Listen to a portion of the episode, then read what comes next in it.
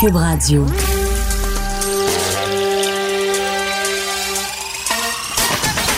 Jean-François Barry. Un été pas comme les autres. Le divertissement radio de vos vacances. Cube Radio. Jean-François Barry.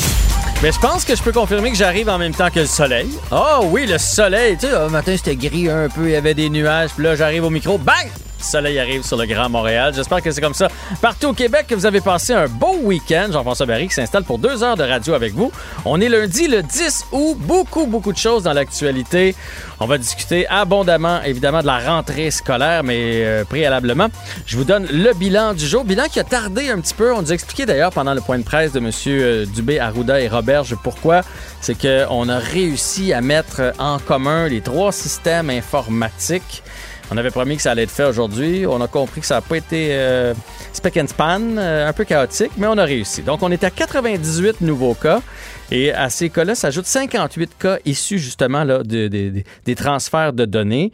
Euh, puis là, je ne vais pas commencer à leur jeter la pierre. Je suis bien d'accord avec ce que Christian Dubé a dit aujourd'hui. Là, sur 60 000 cas, 60 627 cas, même si on est à 58 près, là, c'est pas la fin du monde. On parle pas de décès, on parle de personnes infectées. Donc, 98 nouvelles personnes infectées, c'est une bonne nouvelle. On est passé sous les 100. M. Dubé qui semblait très satisfait de ça. Il veut que ça continue à descendre avant la rentrée scolaire, justement. Un nouveau décès enregistré. On est à 5 696 personnes.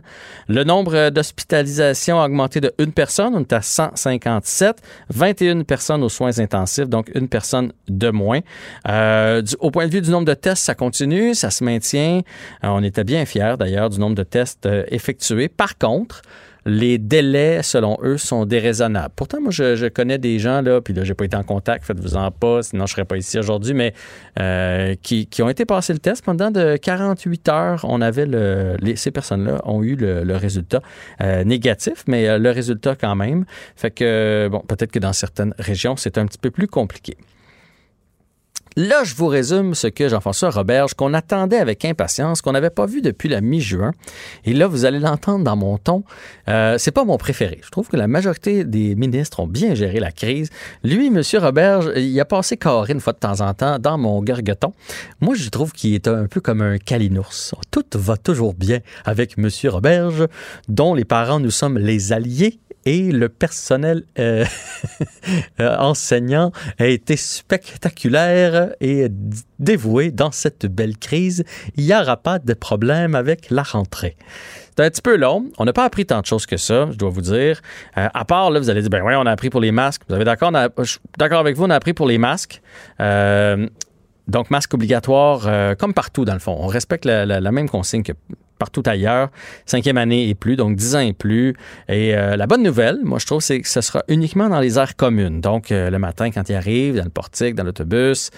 Après ça, une fois qu'ils sont rendus en classe, ils pourront enlever leur masque. Fait que ça, je trouve que c'est une bonne nouvelle. Je me souviens d'avoir parlé au début de l'été avec une pédiatre qui me disait à quel point c'était vital pour les enfants de cet âge-là de, de voir le faciès de leurs amis, de leurs professeurs, de pouvoir, ne serait-ce qu'émotivement, reconnaître les réactions. Elle me disait, puis faites l'exercice avec votre masque.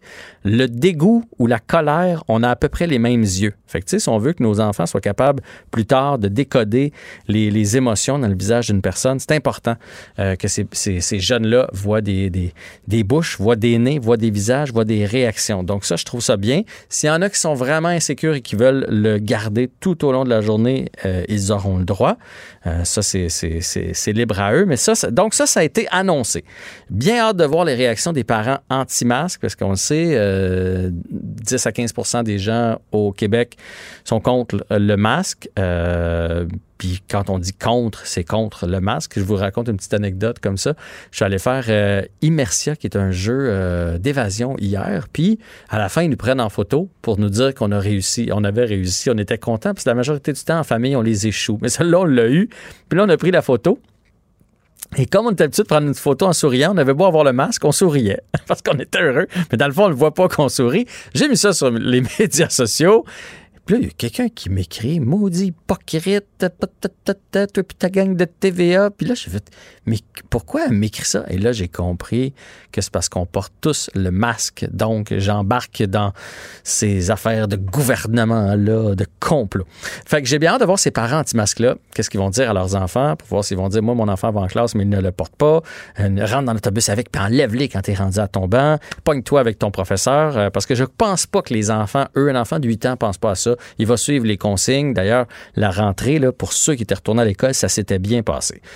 Fait que je pense pas que ça va être le problème avec les, les, jeunes, je pense que ça peut être le problème avec les parents. Pour ce qui est de la récré, ça a été euh, posé comme question. Là, je fais un petit résumé, j'ai pris des notes en écoutant le point de presse. Pour la récréation, parce qu'on a appris plus de choses, je trouve, pendant la période de questions. Hein. On avait le discours officiel, un peu évasif, mais pendant la, période de questions, on a appris un peu plus. Donc, euh, pour la récréation, comme c'est dehors, pas besoin de masque. Ça, c'est comme ça dans la vie de tous les jours aussi. Dans le fond, c'est un peu ça qu'on fait. On s'en tient à la vie de tous les jours. dites-vous aller à l'école, ça va être comme aller à l'épicerie. Fait que c'est pareil s'il y a des parents qui vont assister finalement la fin de l'année au spectacle de je sais pas quoi de leur enfant à l'école, mais ça va être le, masque pendant que vous assistez au spectacle. Euh, bon, il n'y aura plus de sous-groupe. On avait parlé des bulles tu sais, il était supposé, mettons, une classe de 24, d'être 4 bulles de 6. Là, c'est fini. Ça, la bulle, ça va être la classe. Donc, s'ils sont 24 dans la classe, c'est ça qui devient la bulle. Ils ne bougeront pas d'une classe à l'autre. S'ils ont à se rendre à, l'éducation physique, par exemple, ils vont partir les 24 avec leur masque, vont se laver les mains, vont se rendre au local d'éducation physique. Fait que ça, c'est aussi une bonne réponse. Euh, on a parlé beaucoup des mesures en place. Si jamais il y a un élève, mettons, en troisième année B, bang, il y a un, lui, est dit, diagnostiqué positif, euh, rapidement, on va. Euh, vous n'avez pas besoin d'appeler à l'école. C'est un peu ça qu'il disait. Pas besoin d'appeler tous les matins. Il Y a-tu des cas dans mon école? On va vous appeler s'il y a des cas dans l'école et si c'est problématique. Et si c'est problématique, il va y avoir de l'enseignement en ligne d'offert, 15 euh, heures de cours semaine, plus 2 heures personnalisées si les enfants en ont de besoin. Qu'est-ce qui a été dit d'autre aussi? Il va avoir, d'ailleurs, vendredi, on a parlé avec une maman qui, a signé la lettre de mise en demeure pour M. Roberge. Là. Il va avoir, comme elle le demandait, de l'enseignement à distance. Si on a un problème médical, un peu, ça prend un papier du médecin. Si on a un problème médical, on va pouvoir euh, avoir des cours à distance, de vrais cours. Je ne sais pas si ça va s'appliquer à cette dame, je ne sais pas si vous en souvenez. Elle, c'est sa mère qui est immunosupprimée. Eux, ils parlaient de l'enfant ou des parents de l'enfant aujourd'hui. Fait que ça, ça, s'annonce pour être une belle cohue. Ceux qui n'ont pas envie d'envoyer leurs enfants puis qui vont faire à croire qu'ils ont des problèmes de santé puis qui vont les garder à, la maison. Donc ça, ça va être à suivre aussi. Bien hâte de voir, ils ont donné une ligne téléphonique. Bien hâte de voir ça aussi. Si on a des doutes le matin, on peut appeler là, à la ligne téléphonique, puis là, dire Mon enfant, nez qui coule, l'envoie-t-il, l'envoie pas? Ça aussi, ça va être euh, spécial à gérer. Euh, ensuite de ça, ensuite de ça, qu'est-ce qu'il y a eu? Euh, Bon, moi, ce que j'en ai compris, c'est que pour l'instant, ça, c'est les grandes lignes. Après ça, c'est à chaque école, chaque commission scolaire, à donner le programme. on parlait entre autres, mettons, du sport-études ou du art-études. Puis là, ils ne pouvaient pas nous répondre là-dessus parce qu'ils ont dit, dans le fond, ça dépend, tu sais, ils ont-tu deux glaces? Ils ont trois glaces? Ils ont-tu deux terrains de soccer? Un terrain de soccer? Ils ont-tu huit flûtes? Ils ont-tu neuf clarinettes? Est-ce que tout le monde peut le prendre? Est-ce qu'il faut désinfecter? Fait que, dans le fond, eux, ils ont comme donné le plan. Et après ça, moi, mettons, mon enfant est en secondaire 4 et mon autre s'en va au cégep. J'ai rien appris aujourd'hui. Je sais pas plus s'il rentre, s'il rentre parce que secondaire 4, 5, on parlait peut-être temps plein, temps partiel.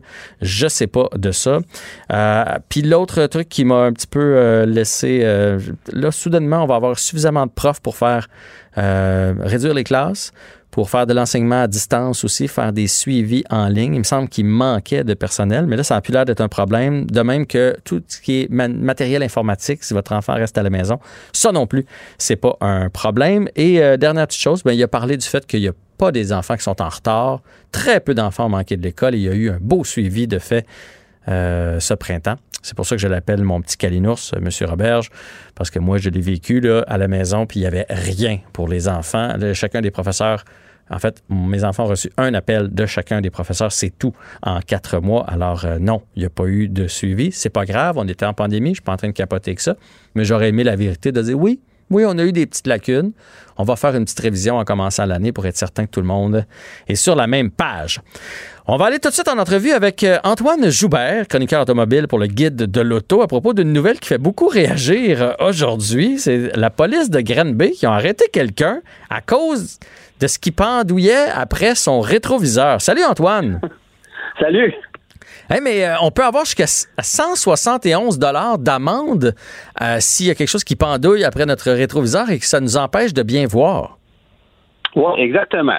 D'abord, je vais me permettre de commenter la vidéo qui est devenue virale et qu'on a vue un peu partout sur les réseaux sociaux, que je trouve ridicule parce que, d'une part, tu as un automobiliste qui veut visiblement challenger le policier, essayer de le prendre en défaut, mm-hmm. et tu as le policier qui, lui, répond euh, une fois après l'autre euh, à son euh, à la personne qui est dans la voiture, mais une qui demeure, c'est un gag. Il sait que le policier est filmé, puis bon, il accepte la chose, puis je pense qu'il doit sentir ce qui s'en vient. Il y a des gens comme ça qui sont zélés. Mais moi, je me, je me permets de te dire que s'il y a une loi avec laquelle je suis d'accord, c'est celle-là. Parce que euh, oui, on va trouver ça, on va trouver que c'est de l'acharnement de donner une amende pour ça. il faut quand même souligner que le policier n'en a pas donné. Ils sont très bons parfois pour donner des amendes pour des excès de vitesse, et ça, ça devient presque frustrant parce qu'on sait c'est quoi des trappes à tickets et des zones faciles. Bon. Mm-hmm. Mais dans ce cas-ci, c'est une question de sécurité. Et en ce qui me concerne, euh, de plus en plus, il y a des véhicules aujourd'hui qui sont équipés de, de, de, de, gadgets permettant de détecter des obstacles, etc. Parce que les voitures sont de plus en plus grosses, sont de plus en plus lourdes, sont de plus en plus solides. Et les champs de vision, ça devient un problème dans les voitures neuves vendues aujourd'hui avec des piliers euh, de pare-brise qui sont très épais, avec des, des angles morts qui sont euh, quand même assez gigantesques. Mm-hmm. Et en plus, les constructeurs automobiles ont la fâcheuse tendance aujourd'hui de fabriquer des rétroviseurs centraux fixés au pare-brise qui sont immenses parce que sur lesquels on va trouver des lampes d'accueil, des boutons pour des systèmes d'assistance à la conduite. Alors, le champ de vision de l'automobiliste aujourd'hui est beaucoup plus affecté que si on retourne dans les années 80-90 où les voitures avaient une surface vitrée plus grande, des, piliers plus minces. Évidemment que les voitures étaient moins sécuritaires à cette époque-là, mais euh, la visibilité était de façon générale meilleure dans les voitures dans le passé qu'aujourd'hui. Mais, mais, cela dit, je suis d'accord aussi. J'étais juste surpris de savoir que cette loi-là existait, mais il y avait des photos qui allaient avec avec l'article. Puis tu sais, les gens mettent toutes sortes d'affaires. J'ai vu des souliers de, de bébé, des chapelets. Des... c'est sûr qu'à un moment donné, si t'en as trop, ça peut t'empêcher de voir le piéton ou le cycliste. ou euh, ah, ben, C'est sûr que le 10 roues, tu vas le voir quand même. Là. Mais ça prend pas grand-chose pour un enfant qui traverse, qui sort de l'autobus. Ça prend pas grand-chose pour manquer ça. Complètement. Et euh, moi, tout récemment, j'étais à bord d'un véhicule, le, ah, d'un Mazda CX-30, un petit Mazda CX-30 que j'essayais, et j'ai pris une photo du champ de vision vers le passager du pilier avec le rétroviseur pour illustrer à quel point la vision périphérique est affectée. Alors, je ne faisais que m'imaginer s'il fallait mettre des dés en minou après ce rétroviseur-là, ben ça devient euh, vraiment dangereux et on voit rien. Donc, c'est, c'est, en ce qui me concerne, c'est tout à fait logique qu'on, qu'on fasse une loi comme ça. Mais en même temps, est-ce qu'il y a un policier qui va vraiment émettre une amende pour ça? je pense que tu fais un avertissement, puis bon, euh, si la personne ne comprend pas, si ça fait deux, trois fois que tu te fais arrêter pour une chose comme ça, je veux dire, il y a des choses beaucoup plus graves que ça. Là. Euh, pour le cas de la sécurité routière, j'entends, mais, mais, mais il en demeure pas moins que c'est vrai que c'est un problème euh, parce que ça cache la visibilité et souvent dans des angles qui sont, qui sont super importants. On le sait, il y a de plus en plus d'accidents qui qui euh, implique des piétons, des cyclistes avec mhm. des véhicules. Et la réponse est toujours la même chose. Je ne l'avais pas vu, je ne sais pas ce qui est arrivé. Ben, ce genre de ce genre de truc-là, ça pourrait causer ça, carrément. Mais là, il n'y a pas eu de ticket, il y a eu euh, avertissement. Puis au moins, ça nous permet d'en parler. Puis là, je pense que, parce que ça, circulait beaucoup aujourd'hui dans les quotidiens, sur le web et tout ça, donc là, maintenant à la radio. Fait qu'il y a plein de gens qui vont être au courant, surtout en cette année de COVID, parce qu'il y a beaucoup de masques bleus, là. Puis le masque bleu, euh, dans le sens de la largeur, il cache quand même pas pire la visibilité. Fait que c'est une, c'est une bonne idée d'en parler aujourd'hui, mais je veux t'entendre sur les... Parce que là, on parle du masque. Moi, je trouve, puis c'est vrai que les rétroviseurs sont rendus gros, celui qui est au centre, mais juste en dessous, au centre, il commence à avoir des écrans un peu énormes à mon goût. Là. C'est plus gros que des iPads. Là. Ça n'a juste pas de bon sens. Ben puis ça aussi, ça attire l'attention puis ça cache la vue. Écoute, euh, les Tesla Model 3 et les modèles, euh, les modèles Y qui, qui, arrivent actuellement sur le marché, on a des écrans de 15 pouces. Tiens-toi bien, ce n'est que le début. Cadillac va prochainement lancer un, Cadillac Escalade avec un écran 4K de 32 pouces ben dans son véhicule. Non, mais c'est ridicule. 32 pouces de large et c'est un écran incurvé, comme les téléviseurs ultra modernes, euh, en qualité 4K c'est rendu ça. Alors, je comprends que le cellulaire soit interdit, mais imaginez à quel point ça peut être distrayant. Et d'autant plus lorsque les systèmes sont mal faits et que tu cherches à travers les menus. Euh, il y a des systèmes, puis moi, je donnerais avantage aux constructeurs américains pour ça. GM, Ford et Chrysler ont des écrans dont la, taille va varier entre, je te dirais, entre 7 et 12 pouces actuellement. Les RAM ont des, ont des écrans quand même assez gros aussi, là, optionnels, mais généralement, ce sont des systèmes qui sont très intuitifs. Donc, tu n'as pas nécessairement besoin de te plisser les yeux puis d'essayer de trouver elle est où la fonction que tu cherches pendant que tu conduis. Ça se fait facilement. À l'opposé, les Japonais sont maîtres dans l'art de complexifier quelque chose qui est très simple. Alors, des souris dans le véhicule sur une console centrale qui t'oblige à essayer de naviguer par l'intermédiaire de cette souris-là pour accéder à un menu et un sous-menu et un sous-sous-menu. Mm. Mais pendant ce temps-là, tu vois rien en avant. Alors ça, c'est vraiment, vraiment, euh, vraiment dangereux. En fait, tu, penses, euh, tu penses que tu vois, mais dans les faits, ton attention, euh, ton attention est, pas là. on devrait pas jouer avec ça pendant qu'on conduit. On devrait laisser faire le, le, passager. Mais au-delà de jouer dessus, c'est qu'il commence, ben pas, je veux pas dire de l'animation, mais tu sais, comme nous autres, on a une voiture électrique, là, ça te montre ta consommation. Tu sais, ça bouge. Il y a des logos qui, des logos qui bougent. Puis là, tu sais, qui chantent dans ta radio, puis tout ça. Puis, veux, veux pas, ça attire ton œil, tout ça. Puis là, on parle pas des textos qui rentrent, des appels, etc. Fait que c'est une belle façon de, se déconcentrer. Ah ben écoute, puis aujourd'hui, de plus en plus, ce qu'on va voir aussi, c'est qu'il y, y, a des voitures euh, avec le Wi-Fi intégré. Alors, imagine ce que les gens font. Hmm. Ben, il y a le Wi-Fi dans la voiture. Alors, moi, je branche mon téléphone, je m'en vais sur YouTube, je me mets des vidéos pendant que je conduis, puis il n'y a pas de problème. puis tu roules, puis, puis t'écoutes. Alors ça, ça c'est un fléau aussi. Et le, le, téléphone est fixe, donc c'est pas, c'est pas techniquement, oui, tu n'as pas le droit de le faire parce que, bien sûr, ton, ton appareil mobile n'est supposé que pouvoir servir fixe que pour la communication main libre ou la navigation, mais, euh, mais essaye d'aller contrôler ça. Elle est où la ligne? Et c'est rendu, euh, rendu un sérieux problème. Puis, je veux dire, les, les constructeurs automobiles qui conçoivent des systèmes aussi complexes et élaborés que ça, euh, ben euh, évidemment, ils sont pas nécessairement euh, ils, prennent pas en considération, ils veulent que le véhicule prenne le contrôle sur ce que le conducteur va faire avec des systèmes d'assistance à la conduite, tout ce que tu voudras. Ben, s'il y a un truc qui est dangereux dans un véhicule, c'est bien la distraction de ces, de ces écrans-là qui sont de plus en plus hmm. gros, comme tu dis.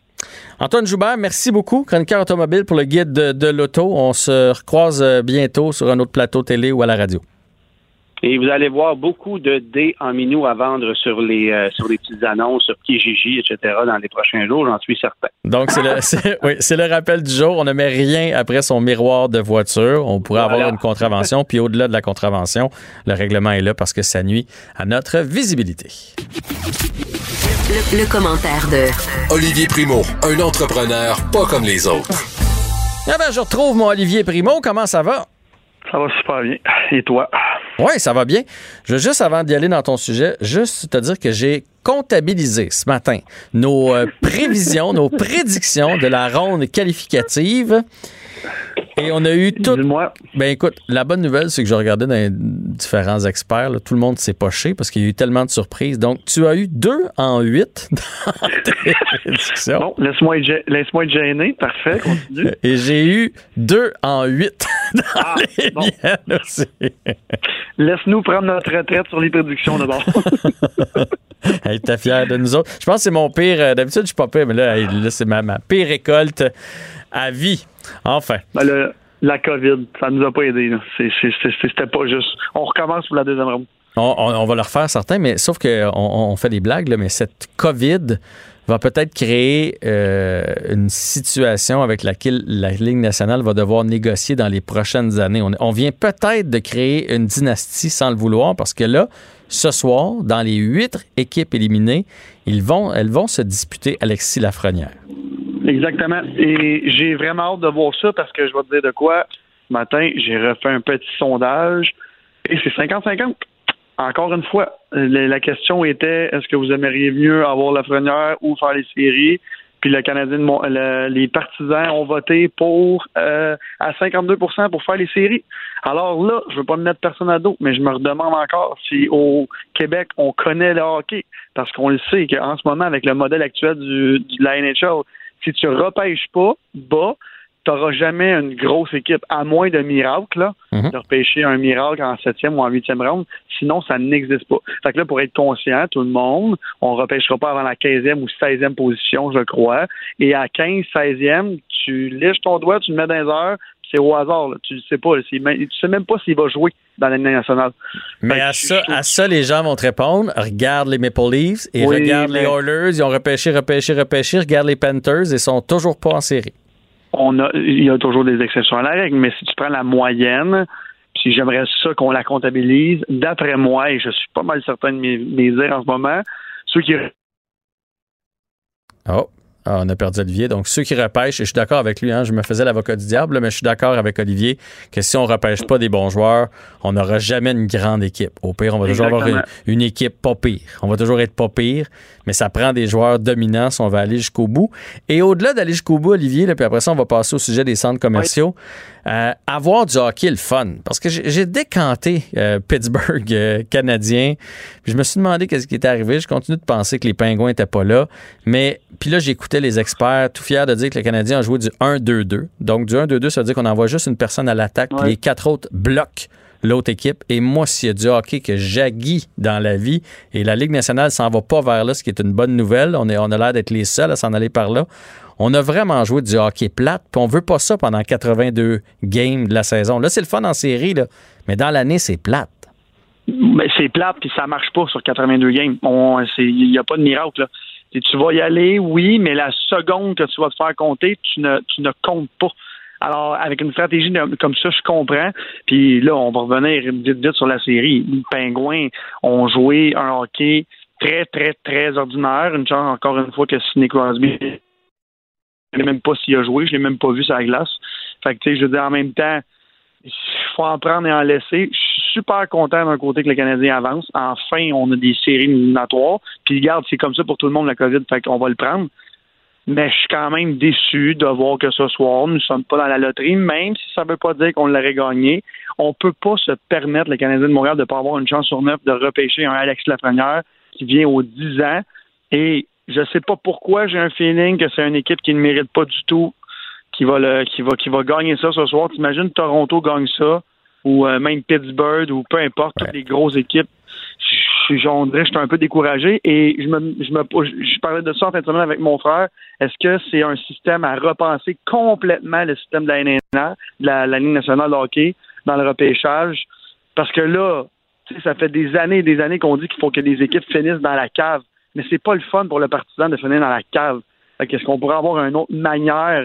Moi, la loterie, j'ai jamais été pour ça. Oui, mais la loterie, Mais- elle marche pas juste à cause de la COVID, là, parce que d'habitude, il n'y a pas ça, cette boule, boule-là d'équipe éliminée. Là. Je veux dire, euh, comme là, le deuxième choix, il est à Los Angeles. Oui, ils ont grimpé, là, ils ils ont fini comme quatrième avant-dernier, fait qu'ils auraient dû repêcher quatrième avant-dernier, mais quatrième avant-dernier ou deuxième avant-dernier ou dernier, c'est une équipe poche. Là. Fait que c'est correct qu'il l'ait la frenière. Là, c'est cette Moses de boule-là d'équipe éliminée avec toutes les surprises qui vient, euh, qui vient toute bousiller à patente. Là. Exactement. Mais encore une fois, on avait 3% des chances que ce scénario-là euh, euh, arrive, puis il est arrivé. Fait que, à un moment donné, on peut, peut pas être fâché, mais en même temps, ce matin, je regardais le résultat, puis il y a quand même 6000 personnes qui ont répondu, puis c'est 52% du monde qui disent oui, on est content de faire les séries, 48 de l'autre côté. Puis dans les commentaires, le monde, ils disent on est vraiment content de faire les séries, mais on est comme un peu perdu dans tout ça parce que c'est on aurait aimé au moins avoir un très bon choix repêchage et là on va repêcher le milieu de la première ronde qui est un, un choix au hasard. Oui, il y a des très très bons joueurs, mais euh, pour un joueur d'impact tout de suite dans la Ligue nationale, un top 5, c'est ça que ça prend. On, on, on, le sait. Là. Il n'y a, pas de miracle. Passer 15e ou 20e, là, c'est vraiment euh, oui, c'est des très très bons joueurs de hockey, mais ce qu'ils vont jouer, on ne le sait même pas. on, va... voir ça à 6 heures ce soir, mais j'ai bien hâte de voir qui, va gagner ça. On va souhaiter que ce ne soit pas la boule des pingouins parce qu'on va avoir l'impression que si on gratte, il y a la peinture du Canadien en dessous. Exactement. Puis le dernier truc là-dessus aussi, c'est admettons que Toronto gagne ça ou les pingouins est-ce qu'ils vont échanger? Ils ont, euh, Toronto, ils ont tellement des gros joueurs, des bons joueurs, des jeunes joueurs. Un autre comme ça, ben c'est sûr qu'ils vont vouloir échanger quelqu'un. Peut-être pas dans les deux premières années parce qu'ils vont même les trois parce qu'ils vont l'avoir presque gratuit. Euh, la première avec le contrat de rentrée de recrues, mais en même temps, ils ont, ils ont tout le monde. Marner, ils ont Tavares, ils ont Matthew, ça n'a pas de bon sens. C'est sûr, sûr, sûr que si, mettons, les Leafs remporte la, loterie ce soir, il y a des, euh, des joueurs de, de, de soutien, des Nylander, des Kapanen, ils vont échanger deux comme ça pour faire de la place à la masse puis aller chercher un défenseur. C'est sûr, sûr, sûr. Puis là, tu viens quasiment de leur donner la coupe pour les quatre prochaines années. Exact. Puis tu me parles de, ou un bon gardien, mais tu me parles de Nylander, tu me parles d'un joueur de soutien. Ça serait quand même notre attaquant le plus payé. Non, mais je veux dire pour là-bas. c'est ridicule. En tout cas, j'espère que c'est au moins pas Toronto qui va le gagner, puis c'est une équipe qui le mérite, parce que là, je sais qu'ils ont été dans la cave pendant longtemps, mais ils ne méritent pas la première en plus de tous les joueurs qui ont, ça fait bon sens. D'accord avec toi. Bon, parle-nous des centres commerciaux. C'est dans, la presse euh, section affaires ce matin, les centres commerciaux qui sont appelés à se réinventer, parce que là, on sait, il y a plein de locaux vides. Et ils pourraient se réinventer. Là. Ils parlaient même d'activités sportives et tout ça. Ça deviendrait comme une espèce de centre, euh, oui, avec des magasins, mais beaucoup de divertissement.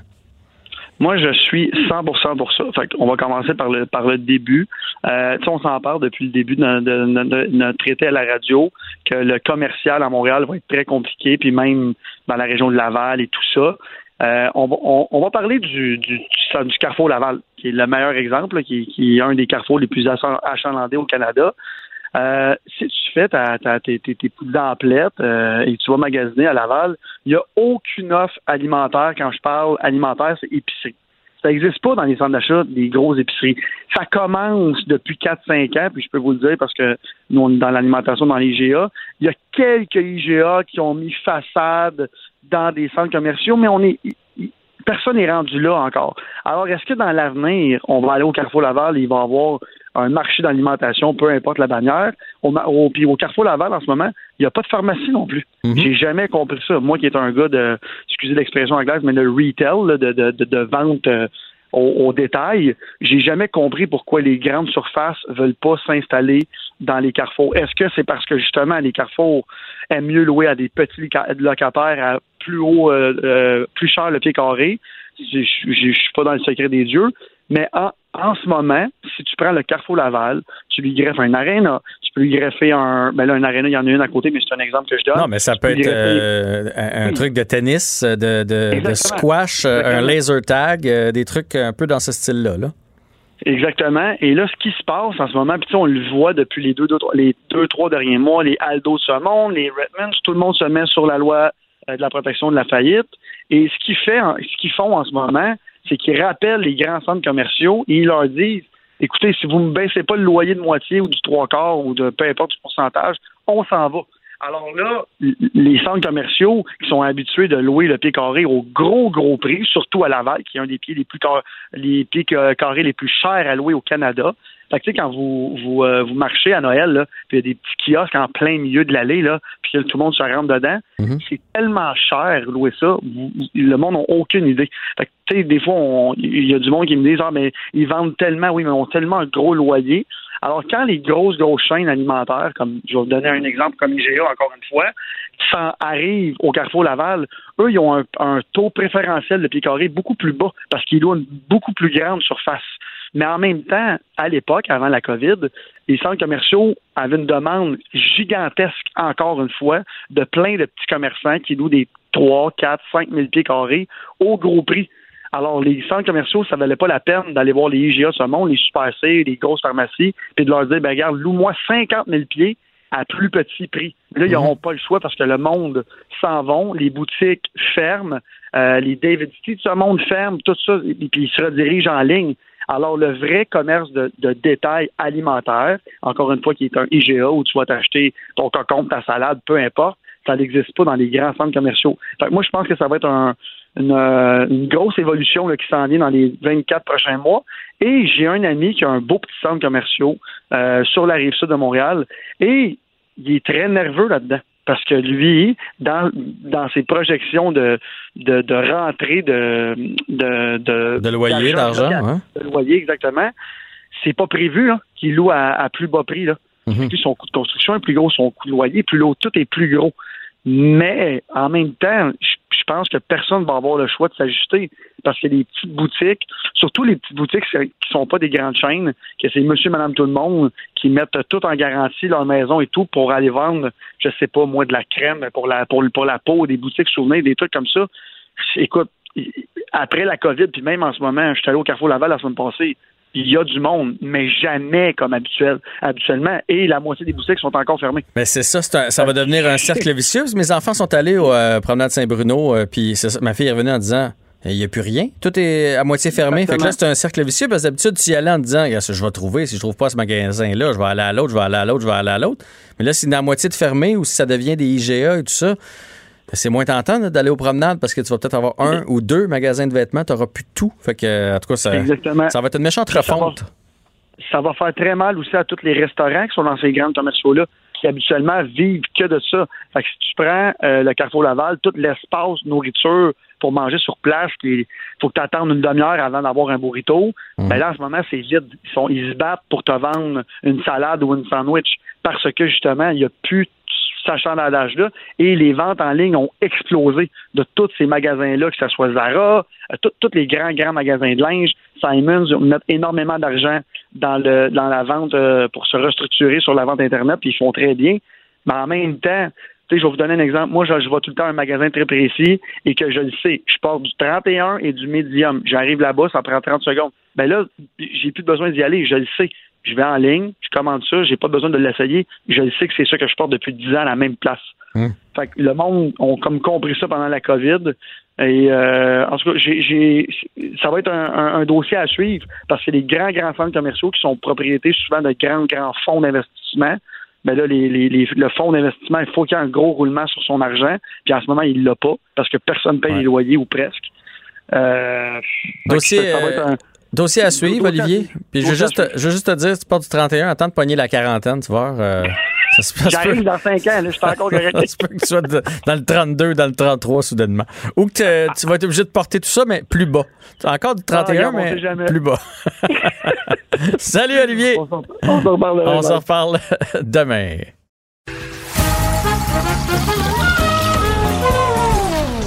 Ben non, il n'y a pas de quiz. Mais Jean-François vous donne quand même les réponses à vos questions. Cube Radio. Un été pas comme les autres.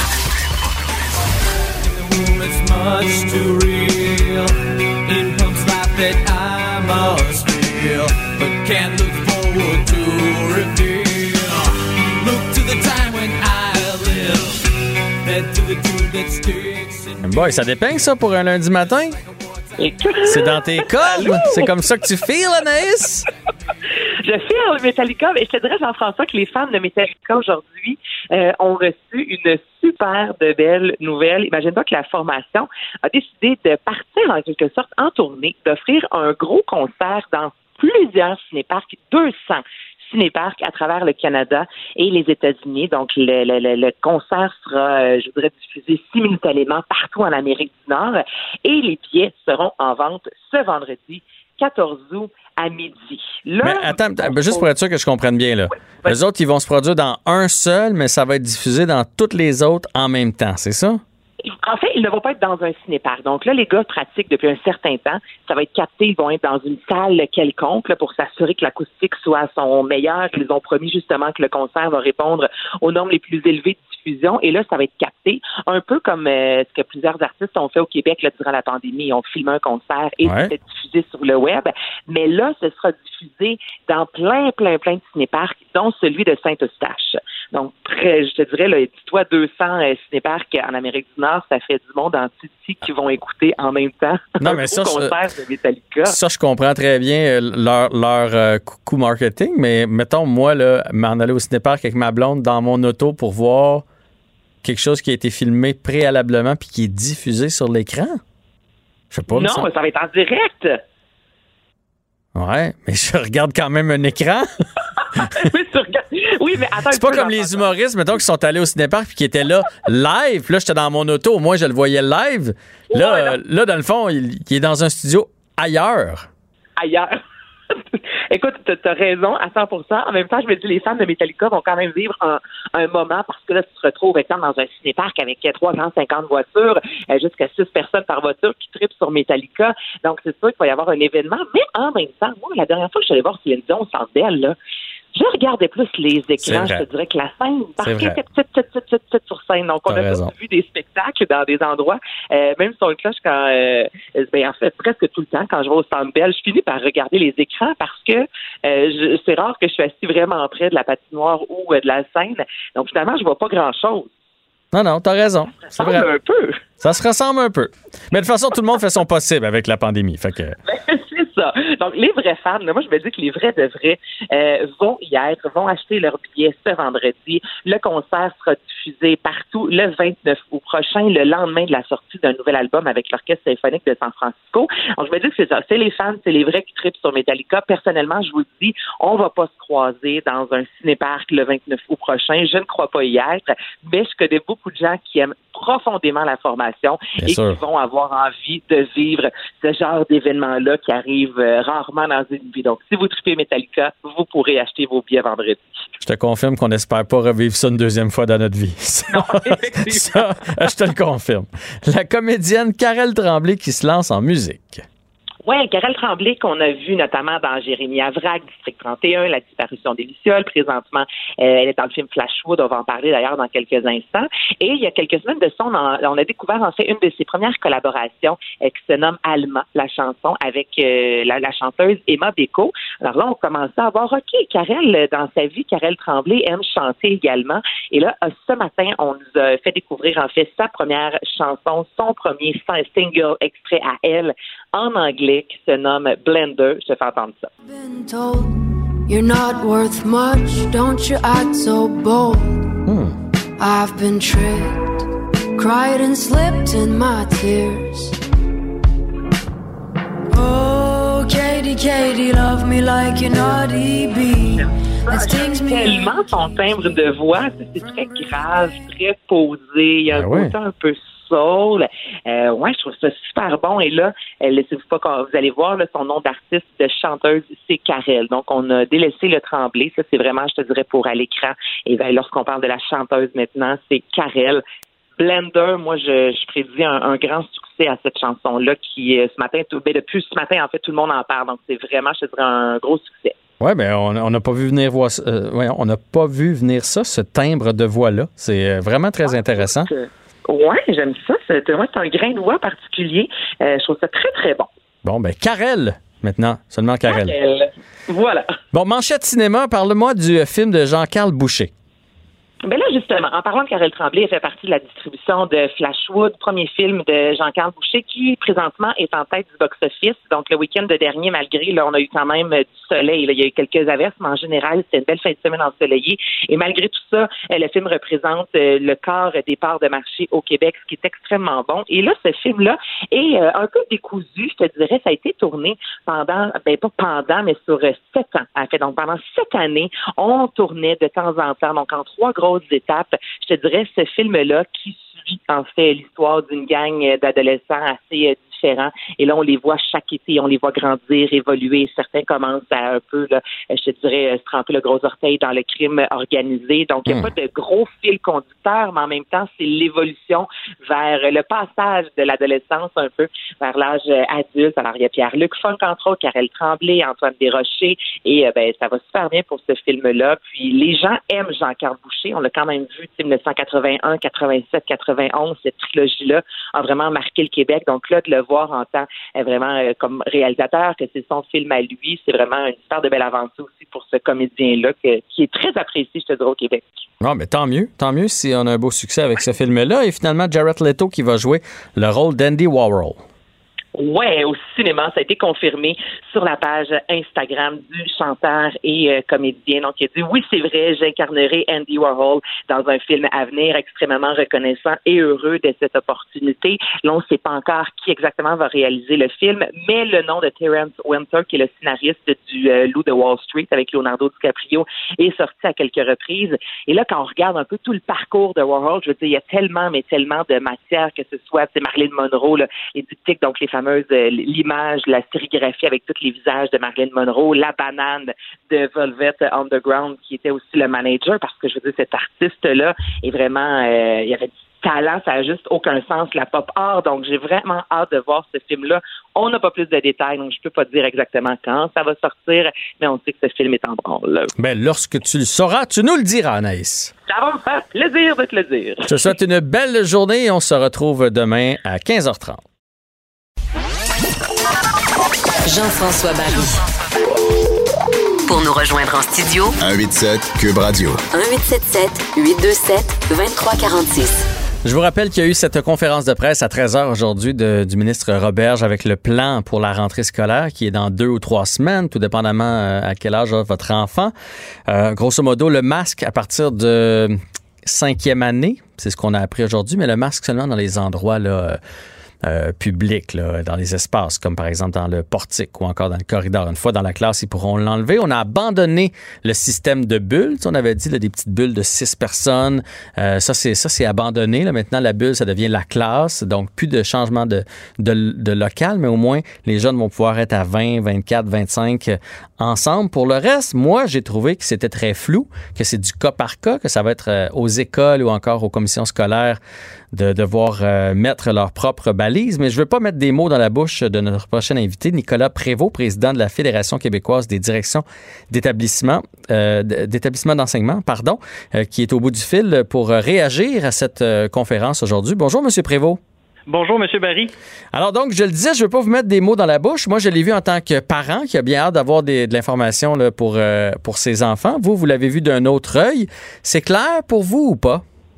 Oui, euh, dans l'ensemble, je, vous dirais que les précisions qui ont été apportées aujourd'hui là, vont euh, euh, nous donnent euh, un petit peu plus, euh, même beaucoup plus d'informations au niveau des écoles, comme gestionnaire, là, comme direction d'école, avec nos équipes. Puis je pense que ça peut sécuriser aussi beaucoup de parents, là, entre autres, ben, bien entendu, là, concernant le port du masque. Là, bon, on y voit une certaine cohérence avec ce qui se passait là, présentement dans les endroits publics. Puis ça a été élargi euh, même un petit peu plus euh, un petit peu plus loin là, avec nos, nos élèves de troisième cycle, cinquième, sixième année. Bon, ce qui se colle à, à la recommandation ca- canadienne dans le fond à partir de 10 ans. Pour les bulles, je pense que le fait que les élèves soient dans des groupes classes, euh, euh, ça va être plus facile à gérer là, pour l'équipe école, pour l'enseignant, de gérer une bulle dans une classe que de gérer euh, bon des regroupements de six élèves. Quoiqu'au primaire, souvent on travaille en, sous-groupe, mais pour le secondaire, ça aurait été plus plus complexe. Puis je pense qu'on a eu quand même euh, nous, il y a deux choses, deux autres choses importantes aujourd'hui que, qu'on salue, là, même trois, euh, qu'on a qu'on continue sur la lancée d'une fréquentation obligatoire parce qu'on sait bon que beaucoup de parents avaient certaines inquiétudes est-ce que même des demandes de revenir euh, à, à ce que ça soit optionnel ou au choix du parent? Nous on, on croit que le, le- de garder le cap sur la fréquentation obligatoire c'est une c'est une très très bonne chose je pense que M. Arruda M. Roberge l'ont bien bien exprimé en disant, écoutez, oui, la COVID puis la santé là, nous préoccupe du personnel de nos élèves, puis ça va nous préoccuper euh, quotidiennement, bien entendu, mais l'effet aussi euh, de, de, de non-fréquentation scolaire, euh, bon, les cours à distance, oui, ils sont là, là mais ça remplacera jamais le bon vieux enseignement en classe en présentiel là, pour plusieurs aspects. Là, on parle beaucoup de l'aspect académique, là, mais euh, faut pas négliger l'aspect psychosocial. Bien sûr. Euh, le, le, le fait aussi, bon, le protocole est beaucoup plus précis maintenant sur euh, euh, qu'est-ce que bon euh, bon quels seront les symptômes euh, euh, que qu'il y, y aura retrait de l'élève. Dans le fond l'élève sera isolé euh, les parents seront contactés rapidement Euh, maintenant il restera à voir une fois que l'élève sera dépisté pour euh, savoir si euh, oui ou non il est atteint du COVID, que le transfert de l'information de la santé publique se fasse rapidement au niveau des écoles parce qu'on nous demande nous et c'est tout à fait légitime et correct d'être très transparent avec l'équipe école, d'annoncer et avec les parents, d'annoncer à l'ensemble du personnel et des parents si jamais il y avait des cas de, de COVID euh, dans nos établissements. Mais il faudra avoir, nous aussi, l'information rapidement de la santé publique si on, on veut transférer cette information-là. Parfait. Mais ça, j'ai compris ça comme vous, moi aussi, mais peut-être que vous en savez plus.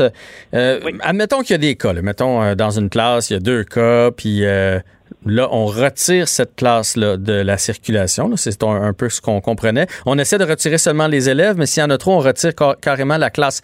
Et là, ils vont avoir un enseignement en ligne. Pas juste ils sont à la maison puis ils font une trousse. Là, il va vraiment avoir un enseignement en ligne. Qui va faire ça? C'est l'enseignant qui leur est attitré? Parce que là, je me mets dans la peau, mettons, au secondaire. Euh, secondaire, le professeur de mathématiques a plusieurs classes de mathématiques. Fait que là, s'il y a une classe qui part, le professeur, lui, il a quand même sa journée à faire à la polyvalente. Là. Il n'est pas à la maison. Là. Fait que qui va leur enseigner en ligne? Ben, écoutez, c'est- là, il y a, il y a- ben, on, ça sera pas magique, hein. Vous avez raison, là, parce que euh, on, on compte sur euh, les enseignants qui ne seront pas en présence dans les écoles pour des cas euh, particuliers là, de, de, là, qui n'étaient pas présents non plus à la rentrée au printemps passé, donc qui ont des euh, ils ont des, des, des symptômes où ils peuvent pas être présents pour des conditions médicales. Donc, eux, ils restent à la maison et bon, ces enseignants-là pourraient effectivement s'occuper de la formation à distance. Maintenant, euh, ce qui nous inquiète, euh, puis je, je sais que le ministre, puis nous aussi, puis tout le réseau veut mettre en place très rapidement la, la formation à distance. Euh, au niveau informatique, on est beaucoup mieux équipé. Au niveau de la formation aussi. Mais ce qui nous inquiète, puis c'est là je dis que ça sera pas magique, c'est c'est la pénurie de personnel, puis vous avez raison dans le sens de dire, à un moment donné, est-ce qu'on fera face à cette pénurie-là, qu'on n'aura pas les ressources nécessaires pour euh, transmettre et s'occuper de la formation à distance? Écoutez, c'est un questionnement qu'on a présentement. Ben, je suis bien Euh, content parce que c'était ma prochaine question de dire, il me semble qu'il manquait de profs, puis on disait d'orthophonistes, puis de spécialistes. Puis là, soudainement, on, on va peut-être un petit peu réduire les groupes, puis on va pouvoir offrir en ligne. Je, je trouvais qu'on venait de trouver des professeurs un peu partout, comme ça, par magie. Mais non, non, on va faire face. euh, Pour nous, on pense que ça va être la problématique, euh, une problématique majeure à l'entrée. Là, Euh, bon, là, on- les, les, enseignants vont se présenter bientôt au travail d'ici deux semaines. On va voir un, petit peu plus leur juste, là, le portrait plus précis de qui sera présent ou non. Mais à la lueur là, de ce qu'on a vu aussi dans le retour en zone froide aux primaires en formation professionnelle et, des adultes printemps dernier, il y avait quand même 15% de nos enseignants qui étaient absents. Euh, et au printemps, on pouvait faire appel à des enseignants du secondaire parce que les, les écoles secondaires étaient restées fermées et on Mhm. pouvait faire appel à des, des, des, des élèves de deuxième, troisième, quatrième année du bac euh, parce que les cours étaient terminés au mois d'avril.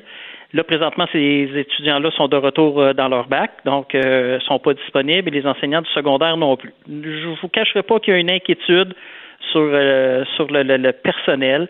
Bon, on, les intentions sont là, sont très bonnes et sont très, très, très correctes. Maintenant, il faudra voir si on aura tout le monde pour y arriver. Bon, OK, parfait. Euh, dans la période de questions, il a été, euh, il a été mention du sport-études puis du art-études. Puis euh, là, vous allez me dire, c'est pas important. Ben, pas vous, mais peut-être les auditeurs sont en train de se dire, c'est pas important en pandémie. Le plus important, c'est qu'ils retournent à l'école. Je suis d'accord. Mais pour bien des. Il y en a beaucoup, là, du sport-études au secondaire puis du art-études au secondaire. Est-ce que vous avez compris, comme moi, que c'est pas clair la direction qu'on veut prendre de ce côté-là? Ben, je pense qu'il y a effectivement des précisions à avoir concernant euh, le sport études et les activités parascolaires. Nous, on, s'attend, bon, euh, M. Robert, je vais parler de précisions concernant les élèves à risque et en difficulté là, qui vont être déposés très prochainement. Euh, on, s'attend à ce qu'il y ait aussi certaines précisions concernant euh, le sport études ou leur étude. Euh, bon, on- de ce qu'on a compris aujourd'hui, si on est capable euh, de respecter la bulle classe et lors de la pratique là, de leur activité, on est capable de respecter les, les balises de la santé publique, il n'y aurait pas de problématique à ce niveau-là. Mais je pense qu'il reste en- effectivement des petites zones à éclaircir. Puis écoutez, j'ai des enfants qui ont qui ont euh, qui ont été dans des sports études, là, donc je comprends tout à fait la la, la motivation qui peut euh, les habiter pour certains élèves, mais il faudra comprendre aussi qu'il y aura peut-être des choix à faire. Je pense notamment aux élèves de quatrième, cinquième secondaire. Euh, je pense que dans les organisations scolaires, on va y aller vraiment vers des créneaux, exemple, plus sciences humaines, plus sciences. On était capable au cours des dernières années de faire vivre à un élève, exemple, s'il s'en allait en, en sport-études hockey, mais de faire vivre aussi certains cours de sciences. Là, je pense qu'il y aura un créneau plus précis à suivre, puis peut-être avoir accès à moins de d'options. mais écoutez, euh, dans un monde parfait, on aimerait ça bien, bien entendu Ah ouais. rester dans ce qu'on on était, mais il y aura des compromis à faire, je pense, euh, pour les élèves aussi. C'est une année de compromis. Reste qu'il faut quand même y penser parce qu'il y en a qui ça fait six mois qui n'ont pas été à l'école, ils ont peut-être un peu perdu le goût. Là, on va leur demander de porter le masque, d'être toujours dans la même classe. Donc, si ont un ami dans l'autre classe, ben ils pourront pas le voir de la journée. Puis là, on leur enlève leur théâtre ou leur cours de, de guitare ou encore de sport-études. Fait qu'à un moment donné, il va falloir quand même penser à eux autres et à leur goût si on veut pas en, perdre un paquet de secondaire 4 et de secondaire 5. Non, est- bon, effectivement, mais on sait que la première raison hein, du, le premier facteur de décrochage scolaire chez nos jeunes, c'est est relié à l'absentéisme. Un élève qui s'absente beaucoup a un risque de décrochage très élevé.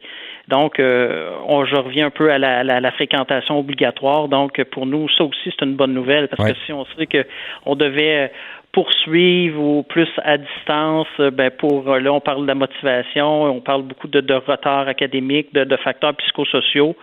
Euh, on pourrait faire face à, à une vague de, de, de décrochage plus élevée, ce qui serait vraiment pas euh, euh, très, très, très bon. Surtout qu'au Québec, depuis quelques années, on s'améliore beaucoup au niveau du décrochage. Il ne faudrait pas faire des, pas en arrière. Non, ça, c'est vraiment très important. Et là, le temps nous pousse un peu, mais j'ai une dernière question.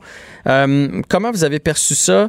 Puis comment vous l'avez compris, en fait? Puis comment on va pouvoir faire une demande pour les gens? Euh, euh, bon, prenons l'exemple qui était dans les quotidiens, là, quelqu'un qui est immunosupprimé ou quelqu'un qui sort d'un traitement pour le cancer puis qui veut pas envoyer son enfant ou que l'enfant lui-même est, très, très asthmatique puis qui pourrait décéder de la COVID. Il pourrait avoir, en tout cas, de graves problèmes. Ils vont pouvoir demander, ces gens-là vont pouvoir demander une dérogation pour avoir de l'enseignement en ligne. Mais, là, c'est- mais là, ça s'arrête où? Comment on fait la demande? On parlait d'un papier du médecin. Et encore là, qui va donner ces fameux cours en ligne? Euh, pour pour le retrait d'un élève euh, que, que ça concerne qui concerne sa propre euh, condition médicale ou, ce- ou celle d'un proche ou d'un parent à la maison là, qui habite sur le même toit, il faut absolument avoir un billet médical pour justifier le retrait de l'élève de l'école. Donc le, le billet médical est obligatoire. Une fois, euh, bon, ce qui est un élargissement, je vous dirais, par rapport à ce qu'on avait euh, vu au mois de juin. Au mois de juin, on parlait seulement de la condition médicale de l'élève. Euh, c'était pas élargi à des conditions euh, de, de parents à la maison ou de grands-parents qui habitent sur le même toit. Donc, ils ont élargi ces conditions-là, mais euh, ça doit être prouvé vraiment par euh, un billet du médecin, là, comme quoi ça peut être la fréquentation d'élèves euh, peut être dangereuse pour lui ou une autre personne à la maison. Maintenant, bon, pour la formation à distance, comme je vous dis, on souhaite vraiment que les enseignants qui ne seront pas présents à l'école puissent euh, en assumer quand même une bonne partie, mais dépendamment toujours du nombre d'élèves euh, qui feront des demandes, euh, parce que ce qui est certain, c'est qu'on ne demandera pas aux enseignants de, de faire du présentiel le jour, euh, de, de faire leurs tâches complètes le jour et de leur demander un surplus de tâches le soir euh, à faire de l'enseignement à distance. Là, euh, euh, on veut vraiment pas aller de ce côté-là, donc on veut regarder vraiment du côté des enseignants qui ne seront pas présents à l'école. Maintenant, il faudra voir euh, l'état de la situation et, et espérer qu'on ait tout notre monde là, pour, pour offrir le service, un service de qualité. Mais dans un monde idéal, il n'y aura pas trop de cas, puis tout va suivre son cours, puis euh, on va avoir une belle rentrée scolaire 2020, ce qu'on souhaite le plus Euh, possible. Oui, c'est ce qu'on souhaite euh, vraiment. Puis je pense qu'on va tous devoir faire des, des efforts. Euh, Sinon, on le disait tantôt, là, on va devoir faire des compromis. Et euh, c'est une fois dans une vie que ça passe. Alors faisons-en cette année et souhaitons que tout se passe pour le mieux. Nicolas Prévost, président de la Fédération québécoise des directions d'établissements d'enseignement, un grand merci d'avoir pris du temps pour nous aujourd'hui. Mais ça me fait plaisir. Merci beaucoup. Euh, Bonne fin de journée, M. Barry. Merci beaucoup. Donc, euh, Nicolas Prévost qui revenait, euh, qui nous donnait ses explications à lui concernant la conférence de presse d'aujourd'hui du ministre de l'Éducation, Jean-François Roberge. Jean-François Barry. Un retour à la maison aussi rafraîchissant que votre air climatisé dans le tapis. Cube Radio. Un été pas comme les autres. Le, le commentaire de Félix Séguin, un journaliste d'enquête pas comme les autres. On retrouve Félix Séguin qui va nous ramener dans le passé avec euh, l'événement le plus marquant de la guerre des motards il y a 25 ans, Félix. Oui, puis c'est ma collègue Frédéric Giguère au Journal de Montréal qui a eu cette, euh, cette bonne idée de souligner justement les 25 ans de l'événement qui, à l'époque, avait fait réagir vraiment tout le monde au Québec et avait amené à ce que euh, la lutte anti-motard euh, soit de beaucoup, beaucoup améliorée euh, sous l'influence du gouvernement du Québec. Il y a 25 ans, tombait, euh, tombait sous les débris d'explosion, on pourrait dire, le jeune... Euh, le jeune Daniel Desrochers. Je ne sais pas si tu te rappelles de cet événement-là. Moi, je m'en rappelle. Vas-y. Non, mais je me, je me souvenais pas, mais évidemment, je suis allé lire euh, avant de faire la chronique avec toi, mais non, je me souvenais pas. Je me souvenais de cette euh, voiture piégée, dans le fond, là, euh, mais je me souvenais pas qu'il y avait eu une victime collatérale de ça. Ouais, ouais. c'est vraiment là pour vous raconter ce qui est arrivé le 9 août 1995 sur l'heure du dîner, il y a la Jeep de Marc Dubé qui est un trafiquant de drogue de 26 ans qui explose alors que cette Jeep-là est stationnée dans un quartier qui est résidentiel près de l'école primaire Saint-Nom-de-Jésus sur la rue Adam dans le quartier Maisonneuve et il y avait le jeune Daniel Desrochers qui se trouvait à quelques mètres de là qui a été euh, frappé à la tête par un débris du véhicule. Il a passé quatre jours dans le coma. Euh, et euh, il a succombé à ses blessures. Il n'avait que 11 ans. Donc euh, c'était- c'était la première victime innocente de la guerre des motards de cet âge-là. Et puis, euh, ma collègue a vraiment, vraiment euh, fait un travail de recherche euh, important en interviewant des gens qui étaient là à l'époque, des policiers notamment, qui, se rappellent que le corps de Daniel euh, Desrochers était couvert de bandages. On voyait seulement ses petits yeux fermés, euh, comme le dit la citation. Puis, euh, elle nous raconte que Pierre Bourg, qui était maire de Montréal à l'époque, est même allé visiter en secret à l'hôpital le jeune Desrochers et sa famille aussi pour leur offrir leur support. Et ça, c'était un événement qui découlait directement de la guerre des motards. Pour ceux qui s'en rappellent pas, la guerre des motards de 1995 impliquait les, euh, les Hells Angels et les Rock Machines pour le territoire et euh, le contrôle du territoire de vente de drogue. Les Hells Angels, qui voulaient être hégémoniques un peu euh, sur, sur de- de- de- dans, le- dans la vente de drogue au Québec, là, décidaient d'abattre euh, euh, sans aucune, aucune, aucune considération pour la sécurité des citoyens, tous les gens qui se mettaient sur leur passage, tous les criminels qui se mettaient sur leur passage, et cette journée-là, ça a fait une victime innocente, Daniel Desrochers.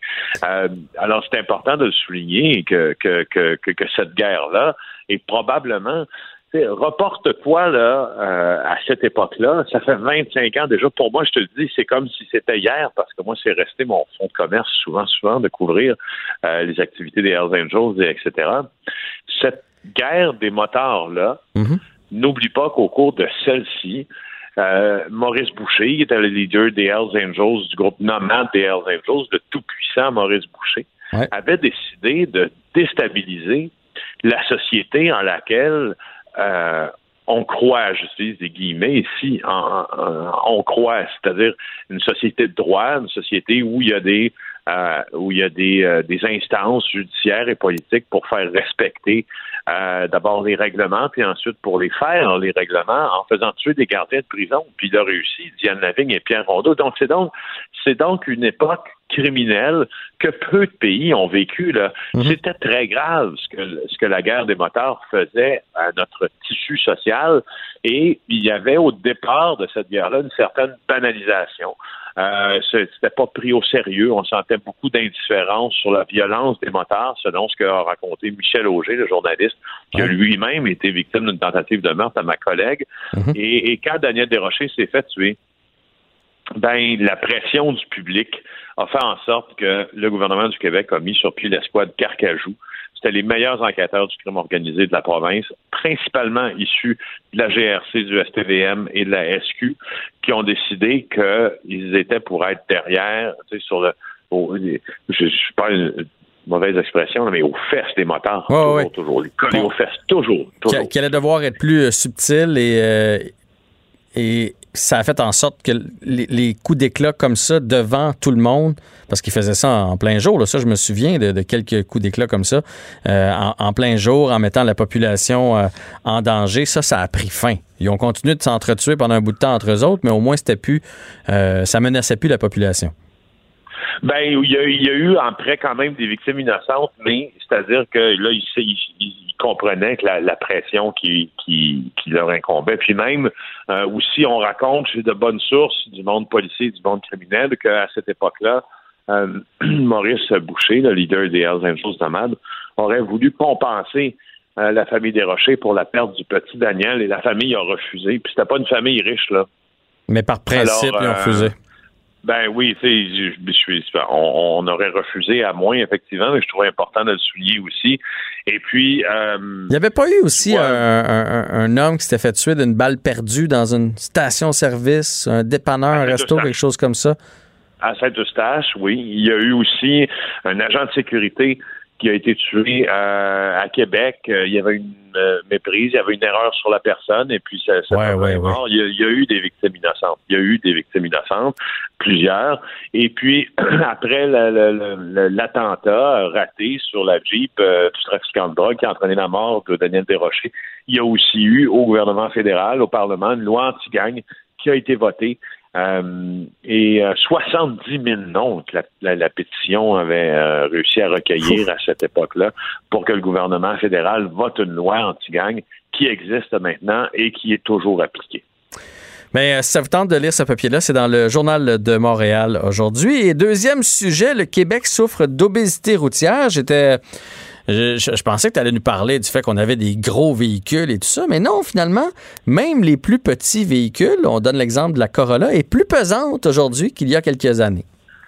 Oui, je t'en parle. euh, c'est- un peu, euh, c'est un peu, ben, pas hors sujet. C'est-à-dire que c'est une chronique crime et société, mais comme euh, comme mon affectation principale est celle du bureau d'enquête du Journal de Montréal et puis euh, de TVA, ben je, je profite, euh, je, je profite de te parler du travail de ma collègue toujours très bien effectué, Annabelle Blais. Alors, ouais, tu as, bien raison. C'est intéressant de, de noter ce qu'elle a noté. C'est que euh, les véhicules sont de plus en plus nombreux et plus lourds. Et aussi, elle met le doigt sur euh, des, tendances, en fait, là, dont certaines aussi que- qu'on connaissait il y a près de 20 ans, la masse moyenne d'un véhicule de promenade. Donc ça, c'est une automobile ou un VUS a augmenté de 18 euh, Elle a fait ce calcul-là avec notre bureau d'enquête, avec les données, les nouvelles données de la Société d'assurance auto- automobile du Québec. Donc, chaque véhicule sur nos routes pèse en moyenne 524 livres de plus qu'en 2001, soit l'équivalent de deux réfrigérateurs. Alors, c'est de là l'obésité, pas morbide, mais l'obésité quand même. Et tu as raison, on cite, on cite euh, Annabelle cite la, la Corolla. Euh, elle pèse 99 livres de plus qu'il y a 10 ans et 418 livres de plus qu'il y a 20 ans pour, pour plusieurs raisons. D'abord, il y a des considérations de sécurité, des coussins gonflables, mais aussi des considérations de confort. Alors, euh, tu sais, ça vient pas, c'est pas à coup nul, en tout cas sur le poids. Euh, tout ce que tout ce que les véhicules ont comme technologie embarquée aussi maintenant. Euh, puis se sont améliorés beaucoup, tant en esthétisme qu'en confort. Et euh, c'est la vie de Gabriel Gélina. Donc ces composantes-là font aussi en sorte que euh, les véhicules sont plus lourds, la climatisation, les fenêtres électriques, le freinage, le système de freinage ABS, ça ajoute des kilos, ça aussi. Donc, ça a une... Mais ce qu'elle ce dessine dans son article, c'est intéressant, c'est que ça a une influence sur la consommation d'essence. Donc, la, disons la Corolla manuelle, parce que c'est de ça qu'on parle, il y a 20 ans, consommait 6,8 litres au 100 km. Euh, pour le modèle de 2019, c'est 7,6 litres. Parce qu'elle est plus lourde à, à déplacer. Parce qu'elle est plus lourde à déplacer, exactement. Alors, euh, puis juste, vas-y. Ben, j'imagine les problèmes que ça cause aussi. Tu sais, on parle souvent de nos routes qui sont pleines de trous, les infrastructures, les ponts, tout ça qui, qui, qui cherchent à, à tomber, mais veut, veut pas. euh, plus de véhicules, des véhicules plus lourds, euh, c'est beaucoup sur nos installations. Ben oui, aussi, il y a, il y a une, il y a une, une tendance à l'usure sur nos installations. Puis il y a une tendance générale aussi, comme l'explique Annabelle, de tous les véhicules à. Puis, moi, c'est drôle parce que je me rappelais en lisant cet article-là. Tu sais, je t'ai raconté, je pense, la semaine dernière ou il y a deux semaines que j'ai changé de véhicule. Oui, oui. Et puis euh, quand j'ai euh, quand j'ai commencé à approcher euh, le concessionnaire de qui j'avais acheté mon véhicule que je voulais changer, puis j'avais l'œil sur un autre véhicule qui était différent, puis le directeur des ventes m'appelle, puis j'avais l'œil sur un véhicule plus gros. Puis euh, le directeur des ventes m'appelle en disant, il dit comme ça tu veux te grossir. Alors tu vois, tu vois qu'il y, a- il y a une tendance, euh, il y a une tendance à s'acheter des véhicules qui sont peut-être un peu plus euh, volumineux, qui pèsent plus. Je fais en terminant le top 5 des plus populaires au Québec. Le Ford F-150, Oui. 31% euh, d'augmentation en poids. La Honda Civic, assez stable, 0,14% La Corolla, on en a parlé, 9% La Elantra, qui est une voiture très populaire au Québec, 76% plus lourde il y a 10 ans. Quand même, C'est hein? énorme, ben oui. Euh, c'est beaucoup, là. La Mazda 3, 6% donc ça, c'est, c'est, moi, c'est moins notable. Mais c'est quand on accumule tout ça euh, que, c'est que le constat vient de- devient important, c'est-à-dire que donc on use plus nos routes, on prend plus d'essence pour faire le même pour faire euh, la même distance, et etc. Mais on est plus confortable et on a plus de sécurité. Fait que ça, On a plus de fun. On a plus de fun. Félix, toujours du fun avec toi. C'est un rendez-vous demain, 16h. Salut là. Bye. Jean-François Barry. Deux heures pour décompresser. On va maintenant parler avec Jean-François Bello, directeur des relations gouvernementales pour le Québec au Conseil canadien du commerce de détail suite à ce, débrayage euh, qui a eu lieu euh, ce matin, la grève au port de Montréal. Euh, bon, on sait, leur convention était échue depuis septembre 2018. Ça a été un vote pratiquement unanime, sauf que est-ce que ça aura des la grève c'est une chose, mais est-ce qu'il y aura des répercussions pour la consommation, pour les commerçants aussi, c'est ce qu'on va savoir tout de suite. Bonjour monsieur Bello. Bonjour, M. Barry. Quel euh, mauvais timing quand même avec la pandémie. Déjà, les commerçants, dans, moi je l'ai vu, par exemple, j'étais un pêcheur, je suis allé chez Sale pour ne pas le nommer récemment, puis il y a un petit peu moins de stock sur les tablettes. Il y a déjà des trucs qui sont en pénurie. Fait que là, avec le, port qui va être euh, euh, pratiquement fermé, c'est pas une bonne nouvelle pour les commerçants. Euh, non, c'est pas une bonne nouvelle. Ben, en fait, ce que ça va impliquer, ça va impliquer de, de détourner des bateaux, les renvoyer euh, sur d'autres ports comme Halifax, Boston, New York. Euh, ce qui implique des coûts supplémentaires, des délais supplémentaires. Donc, euh, non, l'année 2020, euh, disons qu'elle passera pas, elle passera pas aux annales comme étant une belle année pour les commerçants. Fait que dans le fond, nous, on va détourner, puis après ça, on va tout faire livrer ça en camion. Fait que ça va se rendre quand même au moins. Oui, mais avec un délai. C'est clair que ça va se rendre quand même. Je ne sais pas si vous vous souvenez de le, euh, quand il y avait eu le, le blocage ferroviaire par les, euh, les gens des Premières Nations en janvier. Euh, il y avait eu des délais, il y avait eu, euh, mais tu sais, les gens, nos, nos, euh, nos membres, les détaillants, s'étaient réorganisés leur chaîne d'approvisionnement assez rapidement. Pendant qu'il y en a qui négocient, il y en a qui passent des nuits blanches à réorganiser des chaînes d'approvisionnement. Donc, logiquement, on n'aura pas de rupture de stock ou en tout cas, euh, il va y avoir un petit délai, mais on va retrouver nos affaires. Ben oui, mais le, le- le meilleur exemple que je donnais, c'était euh, si vous vous rendez dans un grand magasin pour euh, acheter vos piquets de tente parce que vous avez perdu les vôtres, ben s'il n'y en a plus en stock, normalement, le lendemain ou le surlendemain, vous repassiez puis il y en avait. Là, ça va peut-être prendre un trois jours. Bon. Quatre jours. Ouais. C'est plate, mais bon, c'est pas c'est pas la fin du monde. Est-ce qu'il y a des produits qui risquent d'être plus problématiques que d'autres? Euh, mon Dieu, tous les produits qui sont importés d'Europe vont transiter beaucoup par le port de Montréal. Euh, les produits importés de Chine vont passer par le port de Vancouver. Il n'y aura pas, comme, comme je disais, il va y avoir des délais, mais il n'y aura pas de problématique. C'est-à-dire que demain matin, euh, il n'y a aucune raison de se lancer en magasin cet après-midi là, pour aller acheter un produit plus qu'un autre, faire des réserves. Euh, les produits vont finir par arriver sur les tablettes. Il n'y a pas de problème. C'est juste, ça va être plus de délais, plus de coûts. Euh, puis disons que non, je parlais de je parlais de mes membres ce matin qui me disaient euh, je, regarde, on n'avait pas besoin de ça là. Over the top, comme on dit en mon québécois. Oui, mais je, je, suis assez d'accord. Mon premier réflexe a été de dire, hey, pauvres commerçants, là, déjà qu'ils ont été fermés, ils ont des problèmes à trouver du personnel, euh, les, les consommateurs, le purel, les plexiglas, puis là, bang, il leur arrive ça en plus. Puis, puis, puis là, la guerre commerciale avec les États-Unis qui s'annonce. Mhm. Ah oui, c'est vrai, ben oui. Ça, ça, ça, ça va être un beau spectacle, ça aussi, ça.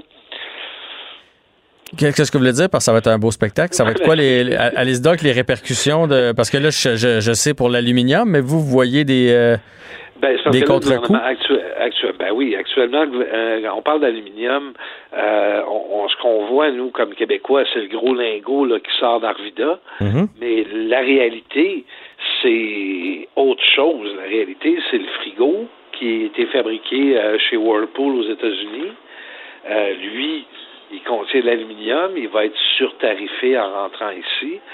Là, ça va tout être cette complexité de choses-là qui, vont euh, qui vont nous amener à, à- être obligés de, de- faire des choix des choix un peu un peu un peu étranges des fois. Ouais. Et j'imagine que, bon, pour le frigo, ça va monter. Est-ce qu'il y a des prix qui pourraient monter aussi euh, à, cause de la grève dans le port? Est-ce que vous pensez qu'on va avoir une répercussion sur les tablettes? Ben, on souhaite que ça ne dure pas assez longtemps pour que ça qu'il y ait une augmentation de coûts liée à ça. Euh, on pense après un certain nombre de jours euh, de rerouter les bateaux, bon, les marchands, les marchands, les grossistes, les importateurs, ils vont absorber la, la dépense, puis euh, que voulez-vous, euh, ça va passer dans perte et profit. Mais euh, si ça devait s'étirer sur le long terme, là, ça, ça devient un petit peu compliqué. Puis c'est encore plus compliqué pour les chaînes, les chaînes nationales, c'est-à-dire d'un océan à l'autre. On va-tu faire payer les consommateurs de Vancouver pour un problème au port de Montréal alors que la marchandise rentre très bien? C'est- tout ça avec lequel les, euh, les détaillants doivent jouer. Mais lorsque vous, parlez des gens de Vancouver, c'est que dans le fond, il y a des trucs qui arrivent ici à Montréal qu'on leur ship après ça vers Vancouver. Fait que là, eux autres euh, vont être aussi dans l'attente de, de ce qui n'a pas été déchargé ici, puis on peut pas leur charger plus cher. C'est ça, vous voulez dire? Non, ce que, ce que je veux dire, c'est que euh, souvent les centres de distribution sont organisés par grandes régions. Euh, la région de Montréal euh, possède des centres de distribution pour l'Est du Canada. Par exemple, beaucoup de choses qui viennent ici, euh, arrivent ici, sont distribuées dans les maritimes, vont être distribuées euh, des fois même dans l'Est, dans le nord-est américain, euh, à partir des centres de distribution québécois.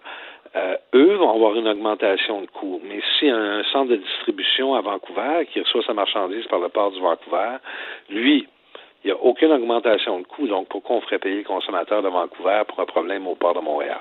Hmm, je comprends. Est-ce que vous souhaitez, une intervention des, gouvernements qui, qui pourrait obliger les gens du port à retourner travailler pour justement, on, on essaie de relancer l'économie, là, on fait notre, gros possible. Est-ce que vous souhaitez que les gouvernements inter- interviennent?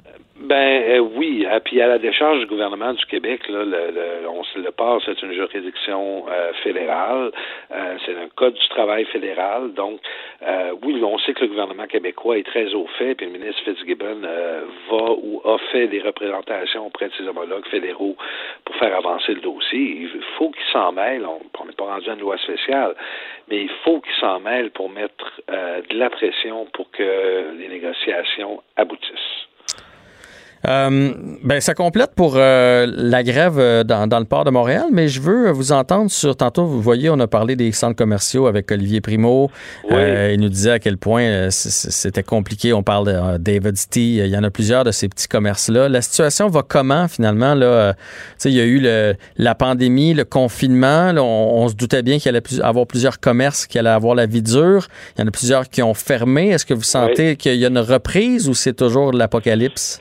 Ben, c'est, c'est- écoutez, c'est difficile. C'est difficile pour euh, les, les, les, les, grandes chaînes. Ce que, ce que j'appelle, moi, les grandes chaînes de petits commerces, là, Aldo, Raitman, David City, c'est difficile pour eux parce que, eux, ils sont situés dans des centres d'achat, ils ont été fermés beaucoup plus longtemps que les autres.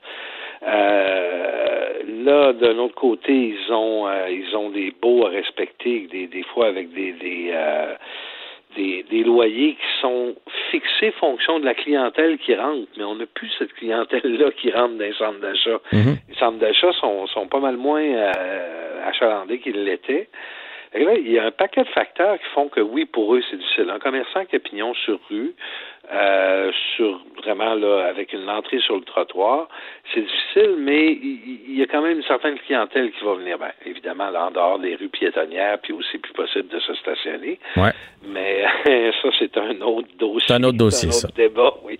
Mais c'est pas facile pour les centres d'achat. Moi, je vais vous dire, là, euh, on a amorcé une grosse réflexion à l'interne du Conseil canadien sur la redéfinition de la relation entre les, euh, les commerçants et les propriétaires de centres d'achat. Parce que dans le contrat tacite d'un bail commercial, surtout dans un centre d'achat, la job du propriétaire de centre d'achat, c'est de faire rentrer de la clientèle. Oui. Euh, la job du, du commerçant, c'est d'animer le centre d'achat, puis que ça rende ça vivant, puis de s'assurer qu'il euh, y ait de la marchandise au rendez-vous pour les clients. Mais là, faire rentrer de la clientèle, c'est pas mal moins facile pour le propriétaire de centre d'achat. Il faut trouver une façon de les motiver à faire ça. Puis ce qu'on a commencé à penser, puis on, on va l'amener tranquillement, pas vite. Là. Je pense que je vais vous donner un scoop. Allez-y. Euh, on va essayer d'introduire la notion de partage de risque en divisant le loyer d'une part en un loyer de base, puis après ça, ah, ben, le reste du loyer sera payé avec un pourcentage des bénéfices de la boutique. C'est-à-dire que si le commerçant réussit, parce que le propriétaire de centre d'achat réussit à faire rentrer de la clientèle, ben, le propriétaire de centre d'achat va réussir aussi. Ça serait juste, ça serait équitable, puis ça, ça donnerait un peu de un peu d'air aux, aux commerçants. Ben, de- tout à fait. Fait. Puis ça devient un partage de risque, c'est-à-dire que euh, ils sont tous les deux en affaires, puis ils sont tous les deux là pour faire euh, faire leurs frais pour commencer, puis après ça faire un peu de profit pour se faire un salaire. Euh, c'est tout à fait normal que tout un chacun euh, mette la main à la pâte, puis qu'il y ait des, des motivations pour le faire. Non, puis c'est tout à fait logique que le, le centre d'achat comme tel a une responsabilité d'attirer les, les clients. Fait que, euh, fait que c'est, correct qu'ils assument une partie du loyer eux autres aussi. C'est une, c'est une bonne idée. Vous pensez mettre ça pour quand? Ben, en fait, on commence les discussions avec nos membres sur cette euh, sur cette question-là. Euh, on va avancer un peu dans ce dossier-là, puis on va voir parce que là, la pandémie, c'est ça, ça a révélé euh, cette lacune-là. Euh, puis là, on va voir, on va essayer de s'asseoir avec l'association des propriétaires de centres d'achat, mais je voudrais à part les grands qu'on connaît, les Van Bridge, puis la Caisse de dépôt, puis tout ça, euh, il y en a beaucoup qui sont à l'extérieur du Canada, fait que c'est un petit peu plus euh, c'est un petit peu plus compliqué à mettre en œuvre. Puis dernière question, est-ce que ça vous inquiète lorsqu'on lit ce matin qu'on pourrait transformer les centres d'achat puis mettre euh, une épicerie, une pharmacie, euh, plus de centres de jeux, de restaurants, de choses comme ça? Euh, moi, mon, mon premier feeling, c'est que si je vais faire mon épicerie, je m'en vais pas m'acheter une paire de jeans en même temps. Euh, Quand je vais magasiner dans les centres d'achat, je vais magasiner des centres d'achat. Quand je vais faire mon épicerie ou aller à la pharmacie, c'est tout des vases. C'est pas des, pour moi, c'est pas la même offre. Est-ce que c'est quelque chose qui vous inquiète de... Non, parce que c'est une tendance lourde dans l'industrie depuis plusieurs années. Je veux pas nommer une chaîne de, une chaîne de supermarchés plus qu'une autre, mais vous, vous remarquerez que dans certains supermarchés, de plus en plus, vous arrivez, il y a une section de vêtements, euh, il y a une section de pharmacie, il y a même parfois un comptoir de pharmacie, ce qui fait que euh, y, a- une espèce de recherche d'offrir aux consommateurs un one-stop Mhm. Un one-stop pour aller chercher tous les biens euh, dits essentiels. Ouais. Mais quand on veut quelque chose de plus niché, là, tu sais, je m'en vais m'acheter une paire de souliers. euh, J'aime ça, Ah là, moi. sûr. Par exemple, je vais au promenade Saint-Bruno, parce que c'est mon coin. Je sais qu'il y a huit magasins de, de souliers. Mais là, s'il y en a juste trois parce qu'il y a une épicerie, puis il y a un laser tag, puis il y a un truc euh, d'escalade, euh, il me semble que ça va pas tout ensemble. Mm, Ben, écoutez, ce qui, ce qui va arriver de toute façon, là, on va arriver devant euh, éventuellement là, des, des locaux vides dans les centres d'achat. Ils vont devoir les remplir d'une façon ou d'une autre. Euh, de les remplir de manière créative avec des d'autres moyens d'acheter, d'amener une clientèle.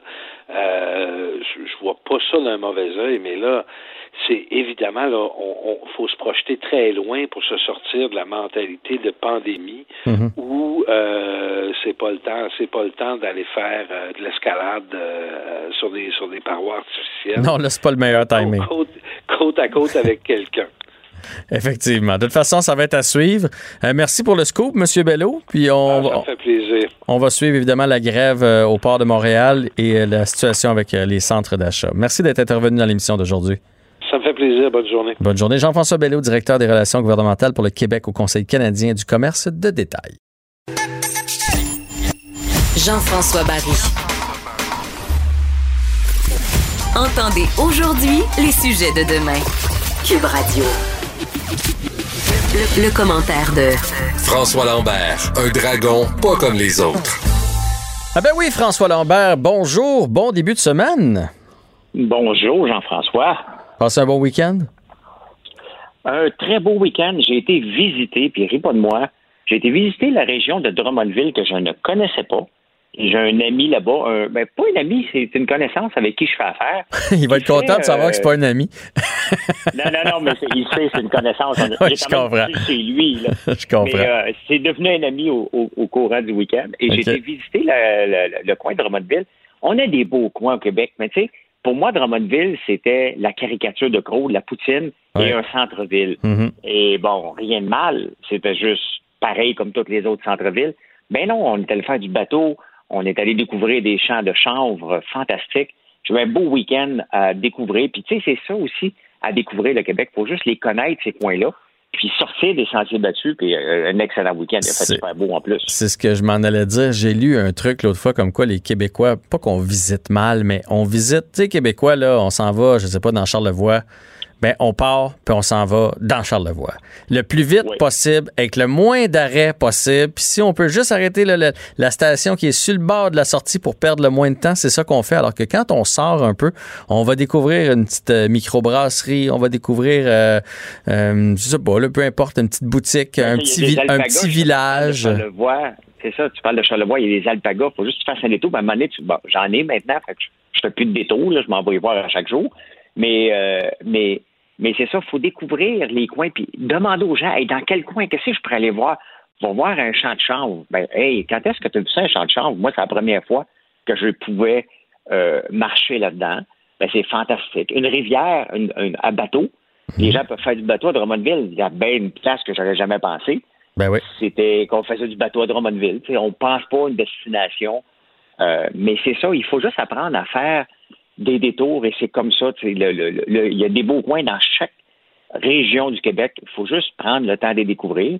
Et c'est ce qu'on a fait en fin de semaine. Et on va peut-être leur faire un autre fin de semaine comme ça. Des coins où ce qu'on n'aurait pas été normalement. Tout simplement parce que on est épuisé de prendre des vacances. On a pris nos vacances à la même place. Et là, on veut pas aller à Drummondville. Ben non, on n'ira pas là. Ben oui. C'était super le fun. La route était belle, puis euh, c'était le fun. J'avoue, j'avoue que c'est pas sexy quand tu dis à ta femme Hey, les vacances cette année, on va aller à Drummond.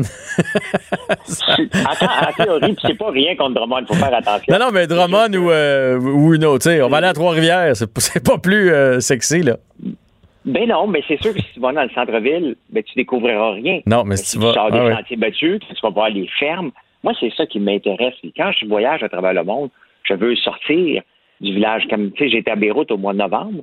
Euh, ben, c'est le fun, Beyrouth. Les restaurants, c'est le fun. Mais on peut-tu aller marcher dans les montagnes, aller voir les gens comment ils vivent Mhm. réellement, là? Ça, c'est, ça, c'est intéressant. Et, euh, ben, c'est ça. Euh, c'est ça qu'on a fait en fin de semaine. Bon, allons-y avec tes sujets, parce que là, on s'étire, on papote, là, mais on, Ben on- on est là pour parler d'économie un peu. L'autre jour, tu m'as dit que l'action de Kodak, une compagnie que je pensais qui était fermée, avait eu un, un rebond, là, je pense, cinq fois les profits dans la même journée. Euh, tu veux revenir sur cette compagnie-là? Est-ce qu'elle continue de faire belle figure?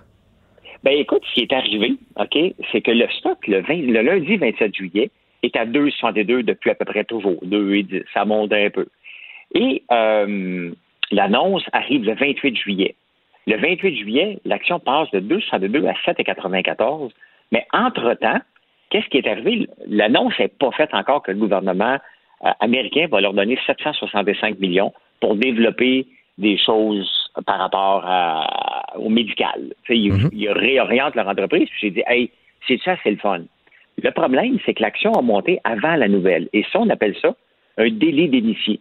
Et ça, c'est pas normal et ce n'est pas euh, Légal, voulu. Dans le fond, c'est pas légal parce que euh, pourquoi certaines personnes qui sont au courant, qui ont un tuyau de leur beau-frère, là, OK? Le fameux tuyau du beau-frère, mais il n'est pas légal, le tuyau du beau-frère. Et c'est ce qui est arrivé. Les gens ont acheté l'action à le vent qu'elle monte sans que ça soit annoncé. Euh, et c'est illégal de faire ça. Fait que là, ils n'ont pas l'argent suite à, de- à- à des délits d'initiés. Ben, voyons donc. La, compagnie va être punie à cause de ça. Ben, c'est parce que c'est souvent les dirigeants qui se sont ouverts la trappe. Puis regarde, l'action est partie de 202. Le 29 juillet est à 33,20. Et là, aujourd'hui, ouais, elle a tombé, là, aujourd'hui, elle a tombé de 16 à, à 10 piastres. là. Donc, euh, ouais, elle montait à 33,20.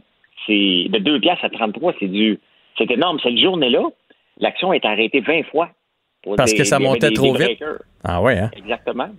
Fait que, tu sais, ça aurait pu être une bonne nouvelle. Les gens, tu sais, l'appât du gain, là, les gens sont, sont prêts à, à, à aller l'acheter.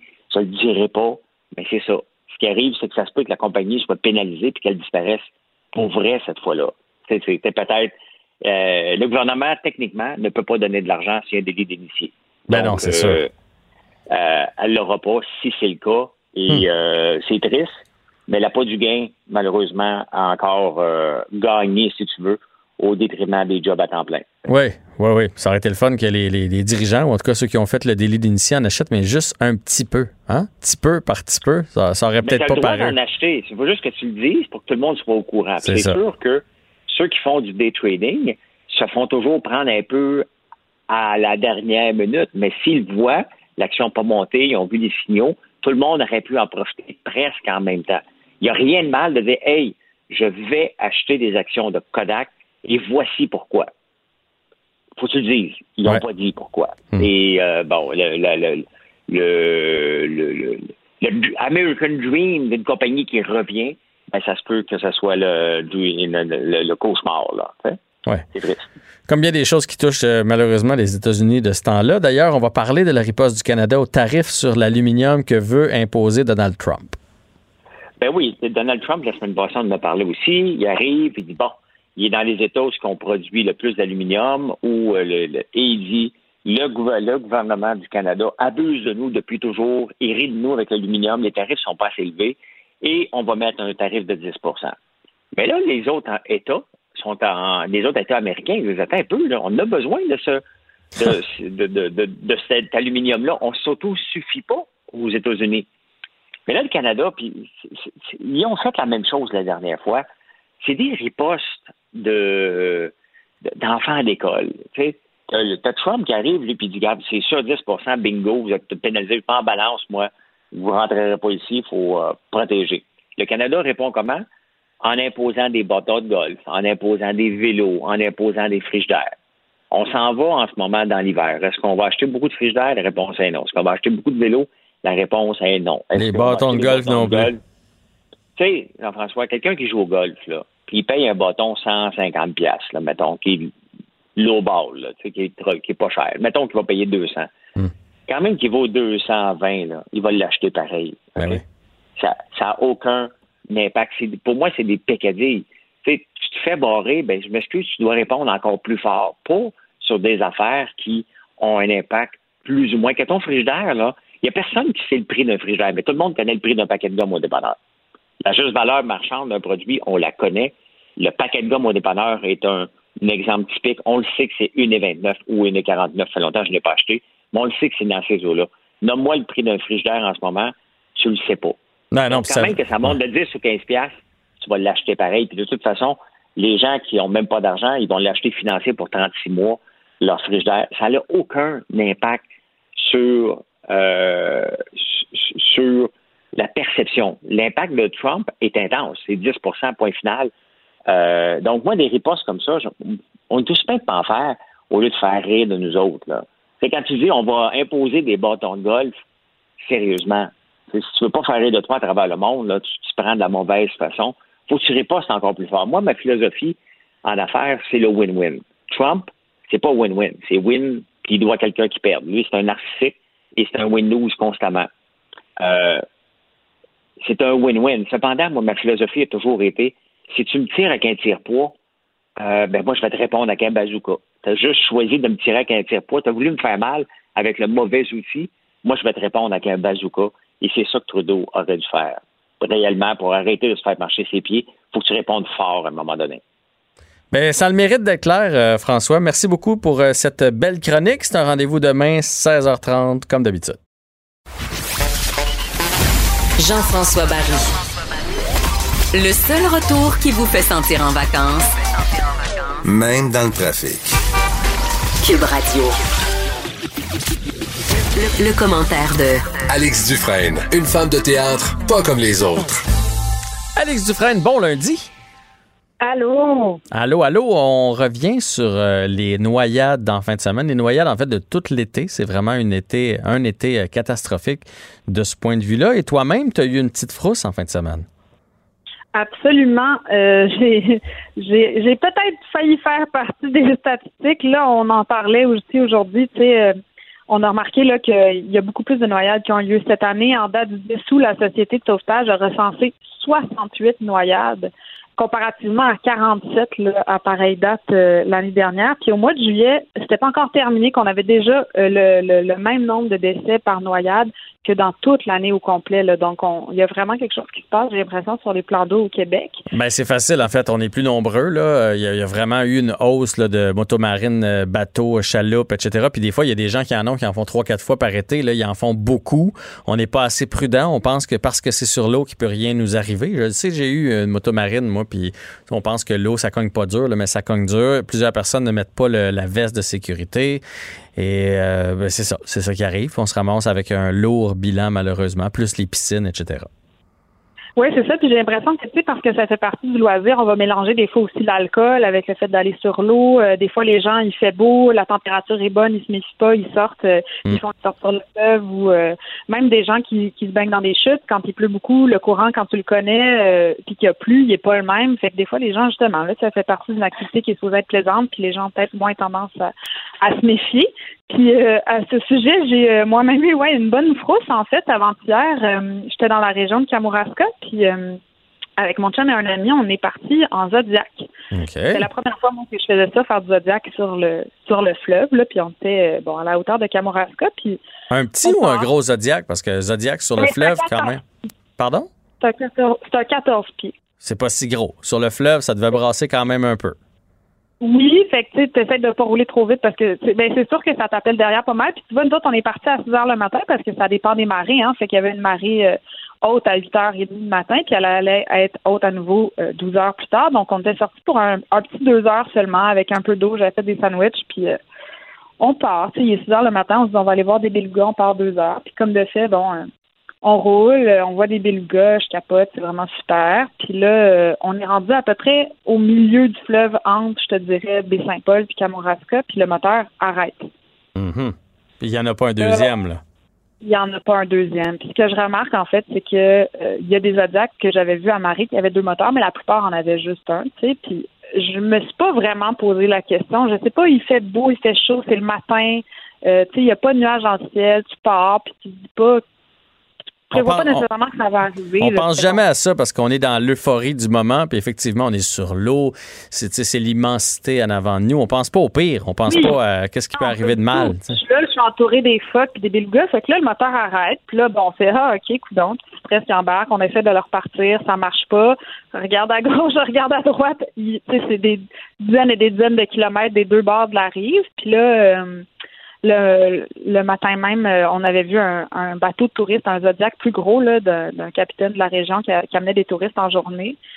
Fait que là, euh, on se dit, bon, ben, dans le pire des cas, on va essayer de, l'appeler, tu sais. Fait que, euh, on l'appelle, ça répond pas. On appelle la garde côtière, puis ils nous disent, euh, avez-vous des amis? parce, que, parce que ça sera pas tout de suite on vient vous chercher, tu sais. Mhm. Sur le coup, j'étais un peu frustrée. Je me dis, Colin, tu sais, faudrait pas qu'on soit en danger pour vrai. Ben, il faudrait pas qu'il y ait. Parce qu'à cette place-là, il y a des gros navires qui passent quand même, là. Exactement. C'est sur la voie maritime, hein. Fait que c'est des Ben oui. paquebots énormes qui passent. Fait que là, je leur dis, ben, si vous pouvez pas venir me chercher, pouvez-vous au moins mettre un signal radio qu'il y a un bateau en panne, qu'on se fasse pas, mettons, couper en deux par un hors-bord ou par un navire. Fait qu'ils font un signal radio puis ils disent, écoutez, si vous êtes capable de trouver quelqu'un pour venir vous chercher, là, euh, nous autres, ça, c'est pas, euh, c'est pas idéal parce que il y a, à ce qui paraît, beaucoup de gens, en fait, qui les appellent, qui, comme nous, là, tu sais, partent un peu en touriste, euh, pas avec deux moteurs, puis tombent en panne. Fait que, sûr. On appelle le gars du bateau de touriste, puis il nous dit, ben, regardez, nous autres, il y a des gens qui ont payé 100 pièces pour faire un tour. Je suis pas sûre, ça attendre que je vienne vous sauver, mais on n'a pas le choix. Fait qu'il vient, il nous accroche derrière son bateau, puis tu sais, bon, c'était comme, euh, qui dirait, le meilleur tour de trip que j'ai fait de ma vie. C'est comme un Zodiac qui tire un autre Zodiac à travers le Saint-Laurent.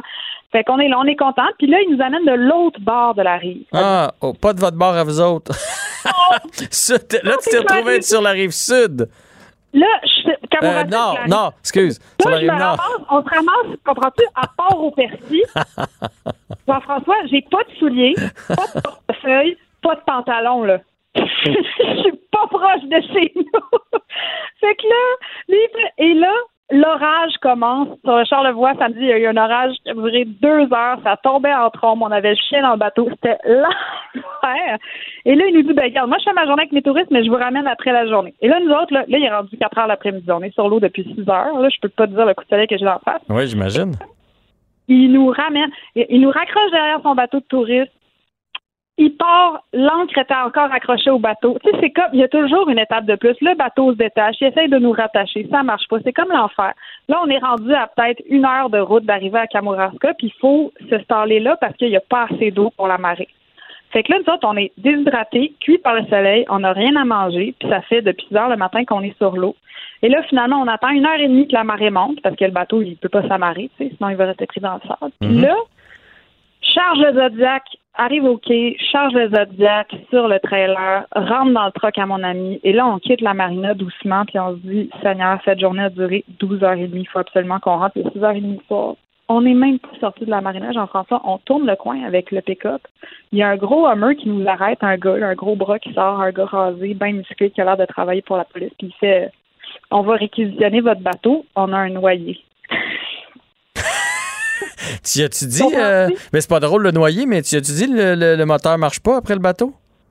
Écoute bien ça. Fait que là, on fait, ben là, on a le choix avec le moteur. Il dit, ouais, mais là, il y a personne d'autre avec un bateau. Puis nous autres, il est à Saint-Germain. Ça, c'est une couple de kilomètres pas loin. Je te dis, là, on n'est pas sorti de la marina. On était, on était, j'étais en bobette dans le truck. J'ai pas mangé depuis heures le matin. Il recule le bateau. Là, évidemment, on se pose pas de questions. C'est, c'est sûr qu'on va aller le chercher. Ben là. oui, ben oui, c'est sûr. Et là, il regarde le moteur, le gars, il nous regarde, il pogne le tuyau de gaz, puis il, il nous regarde, il fait clouc, il le met dans le moteur. C'était juste le tuyau de gaz qui était déplugué, puis parce que c'était dans l'eau, on pouvait pas le voir. Tu comprends? C'est un truc que même moi, j'aurais été capable de faire, là, tu sais, puis je connais rien en mécanique, là. C'était, c'était une niaiserie qui fait qu'on a passé 12 heures sur l'eau. Puis vous autres, vous avez pas pensé, là, vous avez pas gossé un peu après le moteur, voir si toutes les. on a gossé. Sauf que tu es au milieu du fleuve, il y a des vagues, ton moteur il est à moitié submergé, puis la partie qui était détachée est dans l'eau. Fait que c'est sûr que tu essaies d'y aller à la main et l'eau est à 5 degrés. Tu sais, c'est comme faire de la mécanique, c'est un peu plus compliqué qu'on Ben pense. oui, je sais bien. Je sais bien. Que là, les- le policier, il demande à notre ami de, de, de, de conduire le bateau, tu sais, parce que lui, il peut pas s'en occuper tout seul. Hey, je te dis, sa journée a fini à 11 heures, puis il a repêché quelqu'un. C'est comme, euh, j'ai comme Mais- fait, hey, c'est pas bucolique qu'on pense que c'est, là, les, Mais là, le- euh, il y avait un, il y avait un noyé ou il, je veux dire, il est décédé? ou- Oui, oui, oui. C'était une Ah. personne qui probablement était là depuis quelques jours, puis ils l'ont retrouvé à la hauteur de Saint-Germain.